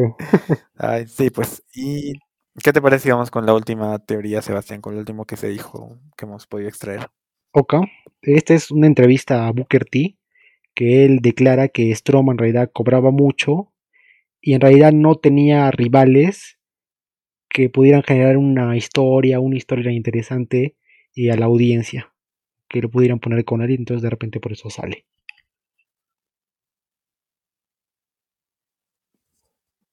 Claro, eh, si me permites comentar algo, eh, creo que se podría relacionar, ¿no? Eh, un poco con la anterior teoría. Y concretamente lo que Booker T pues comentaba también era que solo dos o tres luchadores del roster principal se podían medir con Braun Strowman, ¿no? O sea, en cuanto a que es gigante, en cuanto a que es muy fuerte, powerhouse. y no sé, quizás de esos dos o tres se podía referir, bueno, es concretamente en Raw, ¿no? Eh, el que viene siendo eh, quizá Bobby Lashley, eh, Drew McIntyre y Sheamus, ¿no? Por ejemplo, ¿no? Dando algunos nombres. Sí. eso es lo que hace referencia, ¿no? Como luchadores igual de grandes, fuertes, que se puedan medir contra él y que, o sea, digamos, lo que no se refiere es, por ejemplo, no sé, Ricochet contra Braun Strowman, ¿no? Que normalmente eso se ubicaría como un squash Eh, eso, es a lo que eso es a lo que se refiere, ¿no? Y bueno, por ese lado, este, también eh, por ahí puede que tengan razón, ¿no? Este, eh, pero el tema también es, este, cómo, cómo lo buqueas, o sea, la historia que le das, ¿no? No siempre tiene que ser un squash, podrías hacerlo de otro modo. sinceramente. Mm, sí, pero, como no si termina. Se relaciona, se relaciona con lo anterior. No, sí, simplemente que se relaciona con lo anterior que hemos dicho respecto a la tercera teoría. Sí, por eso es que es la que más me hace sentido, porque no solo lo dice Dave Meltzer, sino porque se complementa con las declaraciones de Booker T. Entonces, como que hay una sinergia, entonces de repente ya podemos encontrar un poco más a detalle por qué se decide despedir a Stroman. Aún así, mm, no sé, o sea, Stroman no tiene la culpa que no lo busquen en cosas chéveres, ¿no? En todo caso, despidan a los creativos que están ahí atrás de Raw, porque ellos son los que no lo buquean bien. Entonces, si quieres que tu inversión de un millón y medio al año te valga algo, ponlo en combates interesantes, ¿no? Porque por algo le estás gastando tanta plata. O en todo caso, renegocia el contrato. claro, entonces, oh hermano, ¿sabes qué? Este, queremos replantear la cláusula de lo que estás haciendo. Entonces, ya no un millón, pero de repente unos 700, 500 mil y, vas a y le dan otros beneficios, ¿no? O sea, me parece, o sea, me parece muy extrema la decisión de, quitarlo así de la programación. O sea, y, eso también da mucho a entender porque estos despidos parece que han sido muy repentinos. Sí, sí. Eh, sí, creo que este complemento ya entre teorías, pues, eh, nos puede dar un punto concreto de esa forma. Y lo que también que sean repentinos, también me, me hace ruido con la que hablamos de que quieren vender la empresa. Porque así venden, porque necesitan dinero por alguna razón, así que los despiden así de la nada. Entonces, porque incluso Aleister Black estaba en, rivalidad con Biggie y no acababa de entrar, entonces es muy raro. Sí, eso sí es bastante extraño. Y bueno. Bastante, bastante extraño eh, lo que pasó con Aleister. Y bueno, y bueno, ya hemos desmenuzado mucho en nuestra segunda sección de temas polémicos. Yo creo que ya es suficiente. La verdad que ver, estos, ver estas razones, ver estos argumentos, eh, como que me hacen poner bastante molesto porque me parecen decisiones no solo financieramente, sino creativamente y moralmente también muy malas. Hmm, opino lo mismo. Eh, y para finalizar esta sección, pues mm, le deseamos lo mejor a Braun Strowman desde nuestro humilde espacio. Sí, a Braun. Que le vaya bien en todo lo que le depare la vida. Sí, a Bron, bueno, le, esperamos que. No sé. Sí, no, a le dedicamos un pequeño tributo en, la página. Y bueno, no solo a sino a Ailester, a Morphy, a todos los chicos que tuvieron que salir. Bueno, esperamos que les vaya muy bien. Eh, no es la primera vez que, alguien pierde un trabajo. Nos pasará a nosotros. Le, puede, le pasa a todo el mundo. Entonces, bueno, esperemos que se recupere. Sí, desde aquí estaremos gritando un Roman I'm not finished with you en su nombre. sí. Y ya, y finalmente, Sebastián, vamos a la última sección, que es la nueva sección en realidad, ¿no? La ronda de preguntas eh, que cada integrante tiene que, bueno, la dinámica es elaborar dos preguntas para hacerle al compañero y revelarlas en el momento. La verdad es que Sebastián no me ha dicho lo que, le voy a, lo que me va a preguntar y tampoco yo le he mencionado lo que me va a preguntar. Tengo miedo. Así que eh, comencemos rápidamente. Tengo miedo. bueno, Sebastián, mm, pregúntame. a ver, eh, bien, la primera, mi primera pregunta hacia ti es un ¿qué prefieres? Te voy a poner dos situaciones y tú lo que vas a contestar es eh, ¿qué situación prefieres? Y argumentar por qué sí esta y por qué no la otra, ¿ok? Mm, de acuerdo. Vale, entonces, ¿qué prefieres? Primero, que regresen o traigan de vuelta a Aleister Black y a Braun Strowman o que Edge hubiera ganado el campeonato universal en WrestleMania.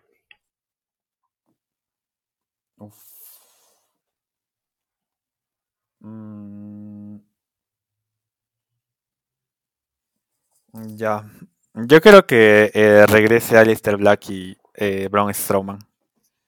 ¿Por qué? Porque actualmente, eh, actualmente creo que ya vimos eh, que, eh, o sea, no, no se ha estancado Roman Reigns en que ya gané WrestleMania y punto, sino que nos ha dado un buen momento que es luchar contra Cesaro. No estoy seguro si se hubiese dado una lucha Edge contra Cesaro. Y nos ha dado un fanservice, ¿no? O sea, algo que pedíamos los fans y bueno, esperemos que en algún momento quizás se pueda concretar. Pero nos ha dado un buen combate contra Cesaro contra Roman Reigns, que fue muy bueno. Y está, o sea, y mantiene ese interés, mantiene ese interés vivo, prácticamente el interés de la marca azul. Eh, y creo que es importante, es importante mantener ese interés, ¿no? Yo creo que Edge también quizás lo hubiese podido hacer, ¿no? Pero eh, el tema del, de la familia tribal quizás ya se pudo haber visto un poco más enterrado. Y bueno, por otro lado, este también, eh, ¿por qué no la otra opción? Eh, bueno, primero por eso y segundo porque no, no, no me parece completa, o sea, la opción. Si la opción hubiese sido Edge eh, ganando el campeonato y reemplazándolo por el campeonato, el World Heavyweight Championship, pues quizá, quizás lo hubiese dudado. Yo sinceramente pensé que ibas a decir. Eso hubiese sido. Sí.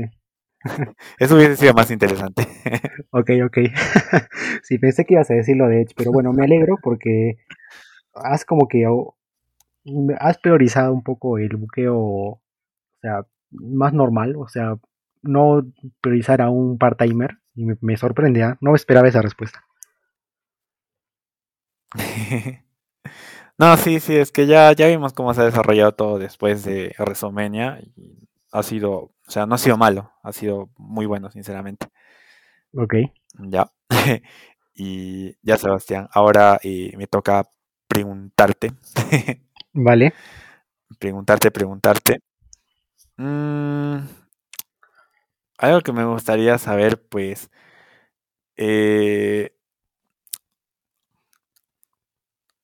así de manera abierta, eh, ¿cómo, lo estás, ¿Cómo estás tomando? O sea, es algo, una pregunta ya más personal, quizás no es como, eh, como lo que me has preguntado, pero ¿cómo te, estás, ¿cómo te estás tomando lo de Daniel Bryan? Este, toda esta especulación de que se va, no se va. ¿Qué te gustaría que pase? Mm, bien, o sea, bueno, creo que hay dos partes en la pregunta. Eh, primero que estoy muy triste interiormente, o sea, obviamente no es algo que no me haga dormir, porque de cualquier manera es un hobby, pero o sea, sí, o sea, primero me asusté cuando, cuando se publicó esta información que Daniel tenía dudas sobre su carrera, porque creo que eso nunca es bueno, ¿no? O sea, que tú tengas dudas sobre lo que te estás dedicando es, es una crisis, ¿no? Entonces, me da miedo de que Daniel decidiera simplemente dejarlo todo y para mi mala suerte, luego ese rumor se convirtió en realidad porque luego salió de SmackDown. O sea, obviamente que Roman lo expulsó, eso es obviamente en la historia, ¿no? Pero en la vida real se sabe que Daniel ahorita no está muy contento con, su situación. No por el buqueo, sino porque él no se siente bien luchando. Entonces yo por ese lado lo entiendo porque en algún momento un amigo cercano tuvo una crisis así con, con su carrera, con, con su forma de lidiar con una situación. Entonces yo entiendo que hay mucho desánimo y lo que más quieres hacer en ese momento es alejarte. Pero también eh, tengo la esperanza, y así como, como esa persona que en su momento pude apoyar, sé que tiene que Daniel tener un proceso de alejarse y extrañar competir. ¿no? Yo no creo que se vaya a ir a otra empresa, porque si tiene la crisis como, tal como se ha descrito en, la entrevista que dio, eh, no es porque no le guste la empresa, sino porque simplemente no quiere luchar. Entonces yo creo que se tome su tiempo, que se desintoxique, si es que había cosas ahí, que regrese en, cuando él quiera, ¿no? Y bueno, yo cuando decida regresar lo seguiría apoyando de la misma forma, ¿no? Y bueno, lo que espero es que regrese, ¿no? Lo que espero es que regrese, si es mañana, de preferencia, pero que lo haga cuando esté listo, porque si es que va a hacer las cosas con desánimo y si no le va a llenar, mejor que no lo haga y se retire, ¿no? Porque si ya se retira definitivamente está bien, porque igual ya tuvo una carrera más que más que recordable y igual estaría bien, ¿no? Pero me gustaría que regrese a competir. Ya, perfecto, Sebastián. Sí, pucha, que bastante, bastante interesante tu punto. Sí. bueno, ahora vamos a tu segunda pregunta. Bueno, mi segunda pregunta es algo que siempre he querido saber, pero como que nunca se dio el momento de, preguntártelo y tampoco como que como que se dio el momento. Y ahí creo que es una pregunta que a lo mejor la vas a responder al toque, pero me gustaría que expliques por qué y por qué no otro. Entonces, eh, la lanzo. ¿Cuál es tu Royal Rumble favorito? Así ya, este, de todos los que has visto, de todos los que has visto en diferido, en vivo, en todo, ¿cuál es tu Royal Rumble favorito de todos los tiempos? Hmm. A ver, sí, me he visto en realidad prácticamente todos los Royal Rumbles, ¿no? desde el 98 hasta el 2020, no, 2021. ¿Ya? Mm, ¿Y cuál es mi Royal Rumble favorito? Ajá. Obviamente el criterio lo pones tú, ¿no? A nivel luchístico, a nivel personal, a nivel de historia, o sea, ya eso es cosa tuya. Luego me explicas por qué. Mm, sí. Yo opino, y creo que es mi Royal Rumble favorito, el Royal Rumble 2006. ¿Ya? Royal Rumble 2006. ¿Por qué? Eh, básicamente mis criterios de que me guste o un Royal Rumble es que, primeramente, que el ganador tenga sentido, ¿no? Eh, que tenga sentido en, el buqueo, en que nos y en lo que venga posterior, ¿no? Que nos cuente una historia muy buena, ¿no? De superación, por ejemplo, ¿no? Que es lo más típico. Pero eh, eso primero, ¿no? Eh, segundo, que la lucha de por sí tenga se, llega a acumular gente, más que todo por la acción, ¿no? Eh, por la acción que hay en todo el ring. Eh, nunca me ha gustado, nunca me ha gustado el hecho de que venga una facción y vote a todos y solo esté la facción todo el rato y no dejen competir a nadie. Eh, digamos, por eso que, digamos, cuando se juntó la familia Wyatt, creo que en el Royal Rumble del 2014, si no me equivoco. Uh, ¿Cuál? 2015. 2015 creo, cuando eliminaron a Brock Lesnar incluso, ¿no? Sí, no me gustó para nada. Eh, también cuando en el Royal Rumble el 2011 me parece que lo que menos me gustó fue que se mantenga eh, en el ring todo Nexus, o sea, con 100 Punk, ¿no? Tampoco, no me gusta eso, lo detesto, lo detesto con mi alma. ¿Y por qué el del 20 te gusta tanto? Si ahí también ocurrió lo mismo con C. No, o sea, el, el del 20 me gusta el, a partir de que eliminan a Brock Lesnar. Claro, pero al final, al final del combate entra Seth Rollins y ni siquiera su facción estaba en la lucha, sino que se entran y empiezan a eliminar a todo Dios. Ah, sí. No, eso tampoco me gustó. Pero lo, el 2020 lo rescato bastante por el ganador. es ah, bueno. lo, que más me gustó del ganador y la sorpresa de hecho. Obviamente. Y bueno, entonces. Ah, bueno, ya. 2006 tuvo todos los, todos los elementos conjuntos, ¿no?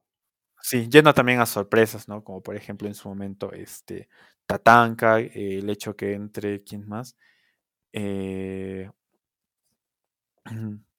eh, a ver, primero era regresos de Tatanka, regresos de...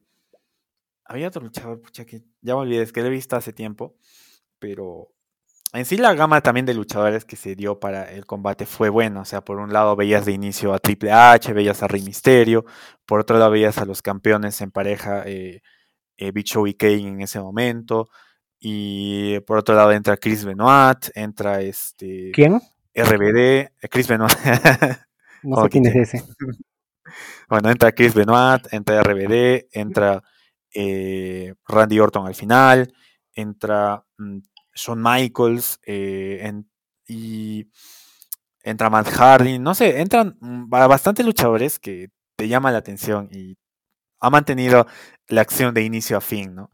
Eh, y de hecho que eh, también el hecho de que Rey Misterio supera, o sea, hasta ahorita mantiene ¿no? el récord más de mayor duración. No, con, no contemos a Arabia Manía, por favor. Pero, ¿A quién? Arabia Manía, por favor, no contemos. Ah, no, pero Rey Misterio sigue teniendo el récord porque si bien Daniel superó su tiempo, eh, no ganó. Entonces, Rey tiene el récord de más duración, pero ganador. Sí, exactamente. O sea, eh, por eso superó ese récord. Eh, tiene hasta ahorita vigente ese récord. Y por eso, y bueno, el hecho que gana Rey Misterio, ¿no? Eh, por lo emotivo que era, lo sensible que fue el fallecimiento de Eddie Guerrero. eh, y lo emotivo de la historia que nos iba a contar Rey Misterio este, en base a la muerte de su mejor amigo, Eddie Guerrero, y ganando incluso el campeonato, eh, el campeón, campeonato eh, mundial pesado en WrestleMania 22, ¿no? O sea, por eso pienso que ese Royal Rumble fue muy, muy, muy bueno, bastante bueno, y es el que más me gusta, ¿no? y por ahí también se pelea con Royal Rumble 2009, también me gustó bastante el Royal Rumble 2009 el 2010 me gustó el final más que todo. El final me pareció de los mejores. Eh, ver a Batista, a Shawn Michaels, a Edge, a John Cena. Y creo que, también, creo que también ya hablamos en su momento mucho del 2010, ¿no? Sí, eh, bastante, o sea, eh, y así, ¿no? Sucesivamente podíamos ir avanzando o retrocediendo en los años, pero creo que 2006 es mi favorita. Ya, he tenido una errata, el donde entra toda la familia Guaya es 2016 donde Roman, sí, donde Roman defiende su campeonato y gana Triple H. Ay, gracias por el dato, si no, no lo tenía bien. Sí, ese fue bueno solo porque lo eliminaron a Roman Reigns. Ay, sí, Dios mío, los Reyes Rambo es que Roman Reigns siempre está al final. la agonía, ¿no? Para que no ganara. Sí, es un, clásico. bueno, o sea, creo que es una pregunta bastante interesante. Sí, siempre he querido saberlo, o sea, más o menos me la solía, pero que igual sabía que había varios contendientes a esa plaza.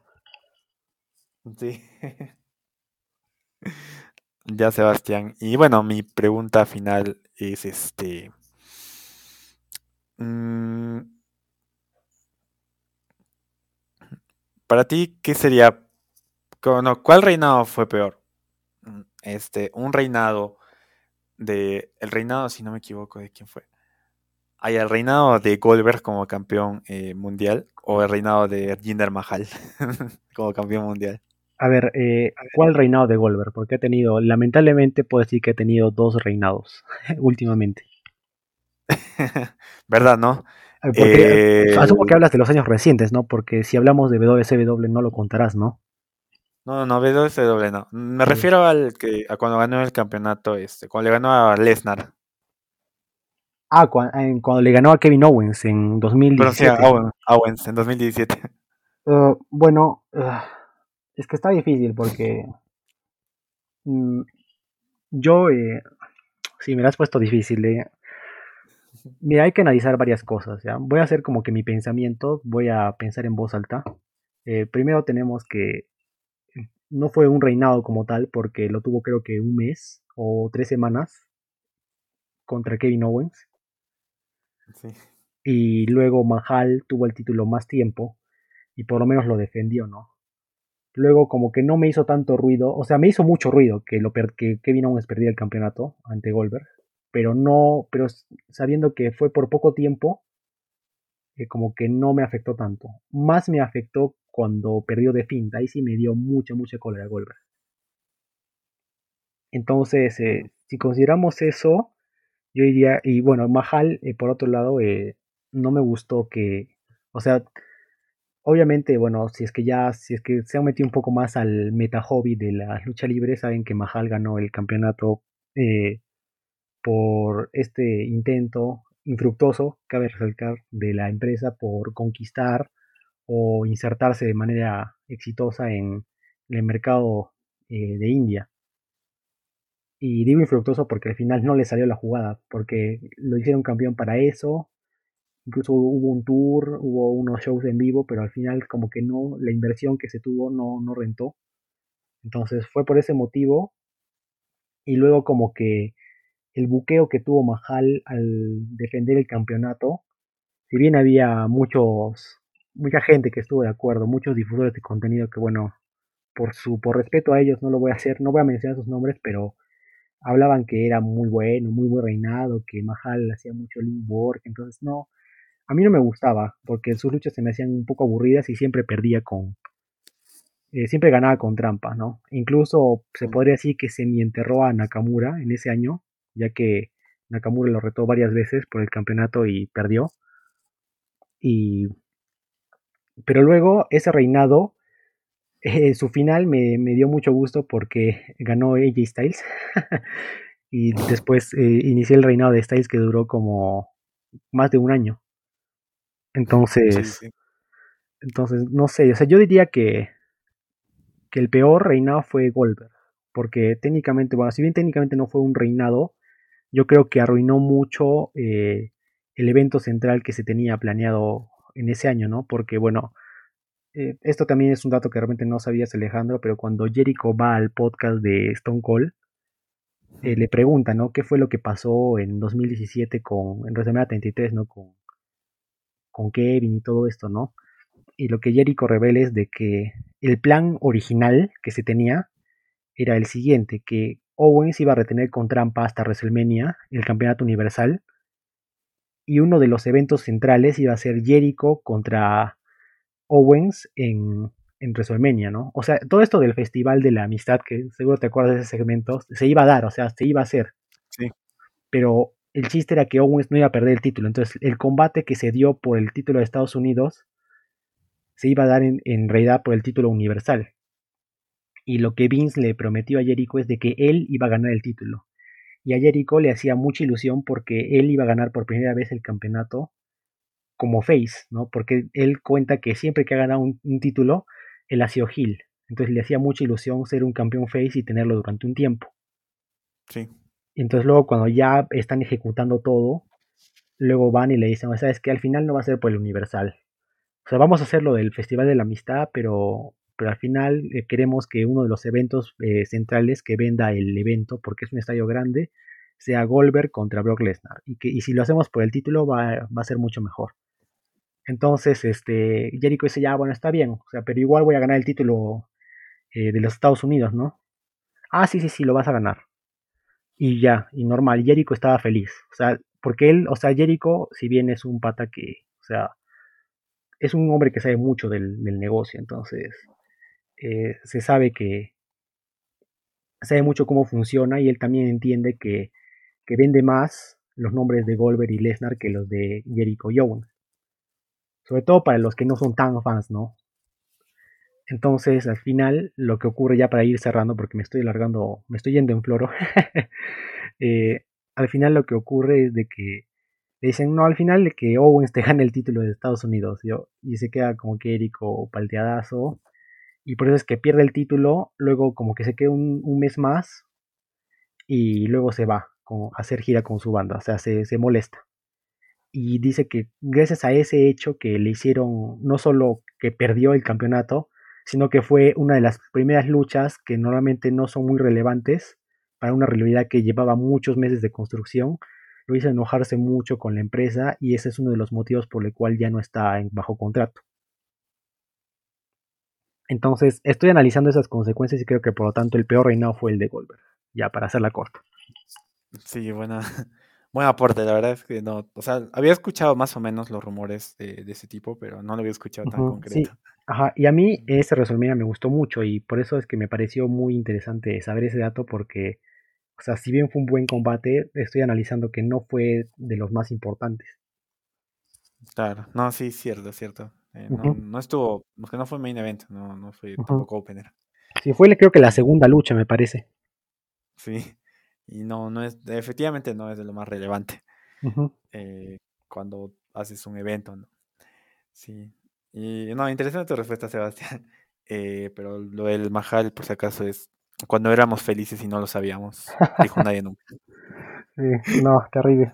No, eso, o sea, no digo que el reinado de Mahal me guste, pero bueno, si tengo que escoger uno de esos dos, escogería el de Goldberg. Sí, Sebastián, entiendo, entiendo. Y bueno, chicos, espero que les haya gustado nuestro episodio número 8. Eh, siempre misceláneo. Y al final, así hablando y hablando, ya vamos casi dos horas de, de programa. Bueno, chicos, eh, les doy las gracias. eh, gracias por escucharnos. Y bueno, eso sería todo de mi parte. Cuídense mucho. Y no se olviden de seguirnos en nuestras redes como arroba fuera del ring, tanto en, en Twitter como en Instagram. Eh, no se olviden, la próxima semana vamos a hablar acerca del videojuego, el último de THQ, eh, WWE13. Y este. Y nada, gracias por escucharnos. Y si pueden, si quieren escuchar nuestros anteriores podcasts, están en la lista de reproducción de la plataforma que más les guste. Eh, y nada, ya nos vemos en el siguiente episodio. No se olviden de seguirnos. Chau, chau.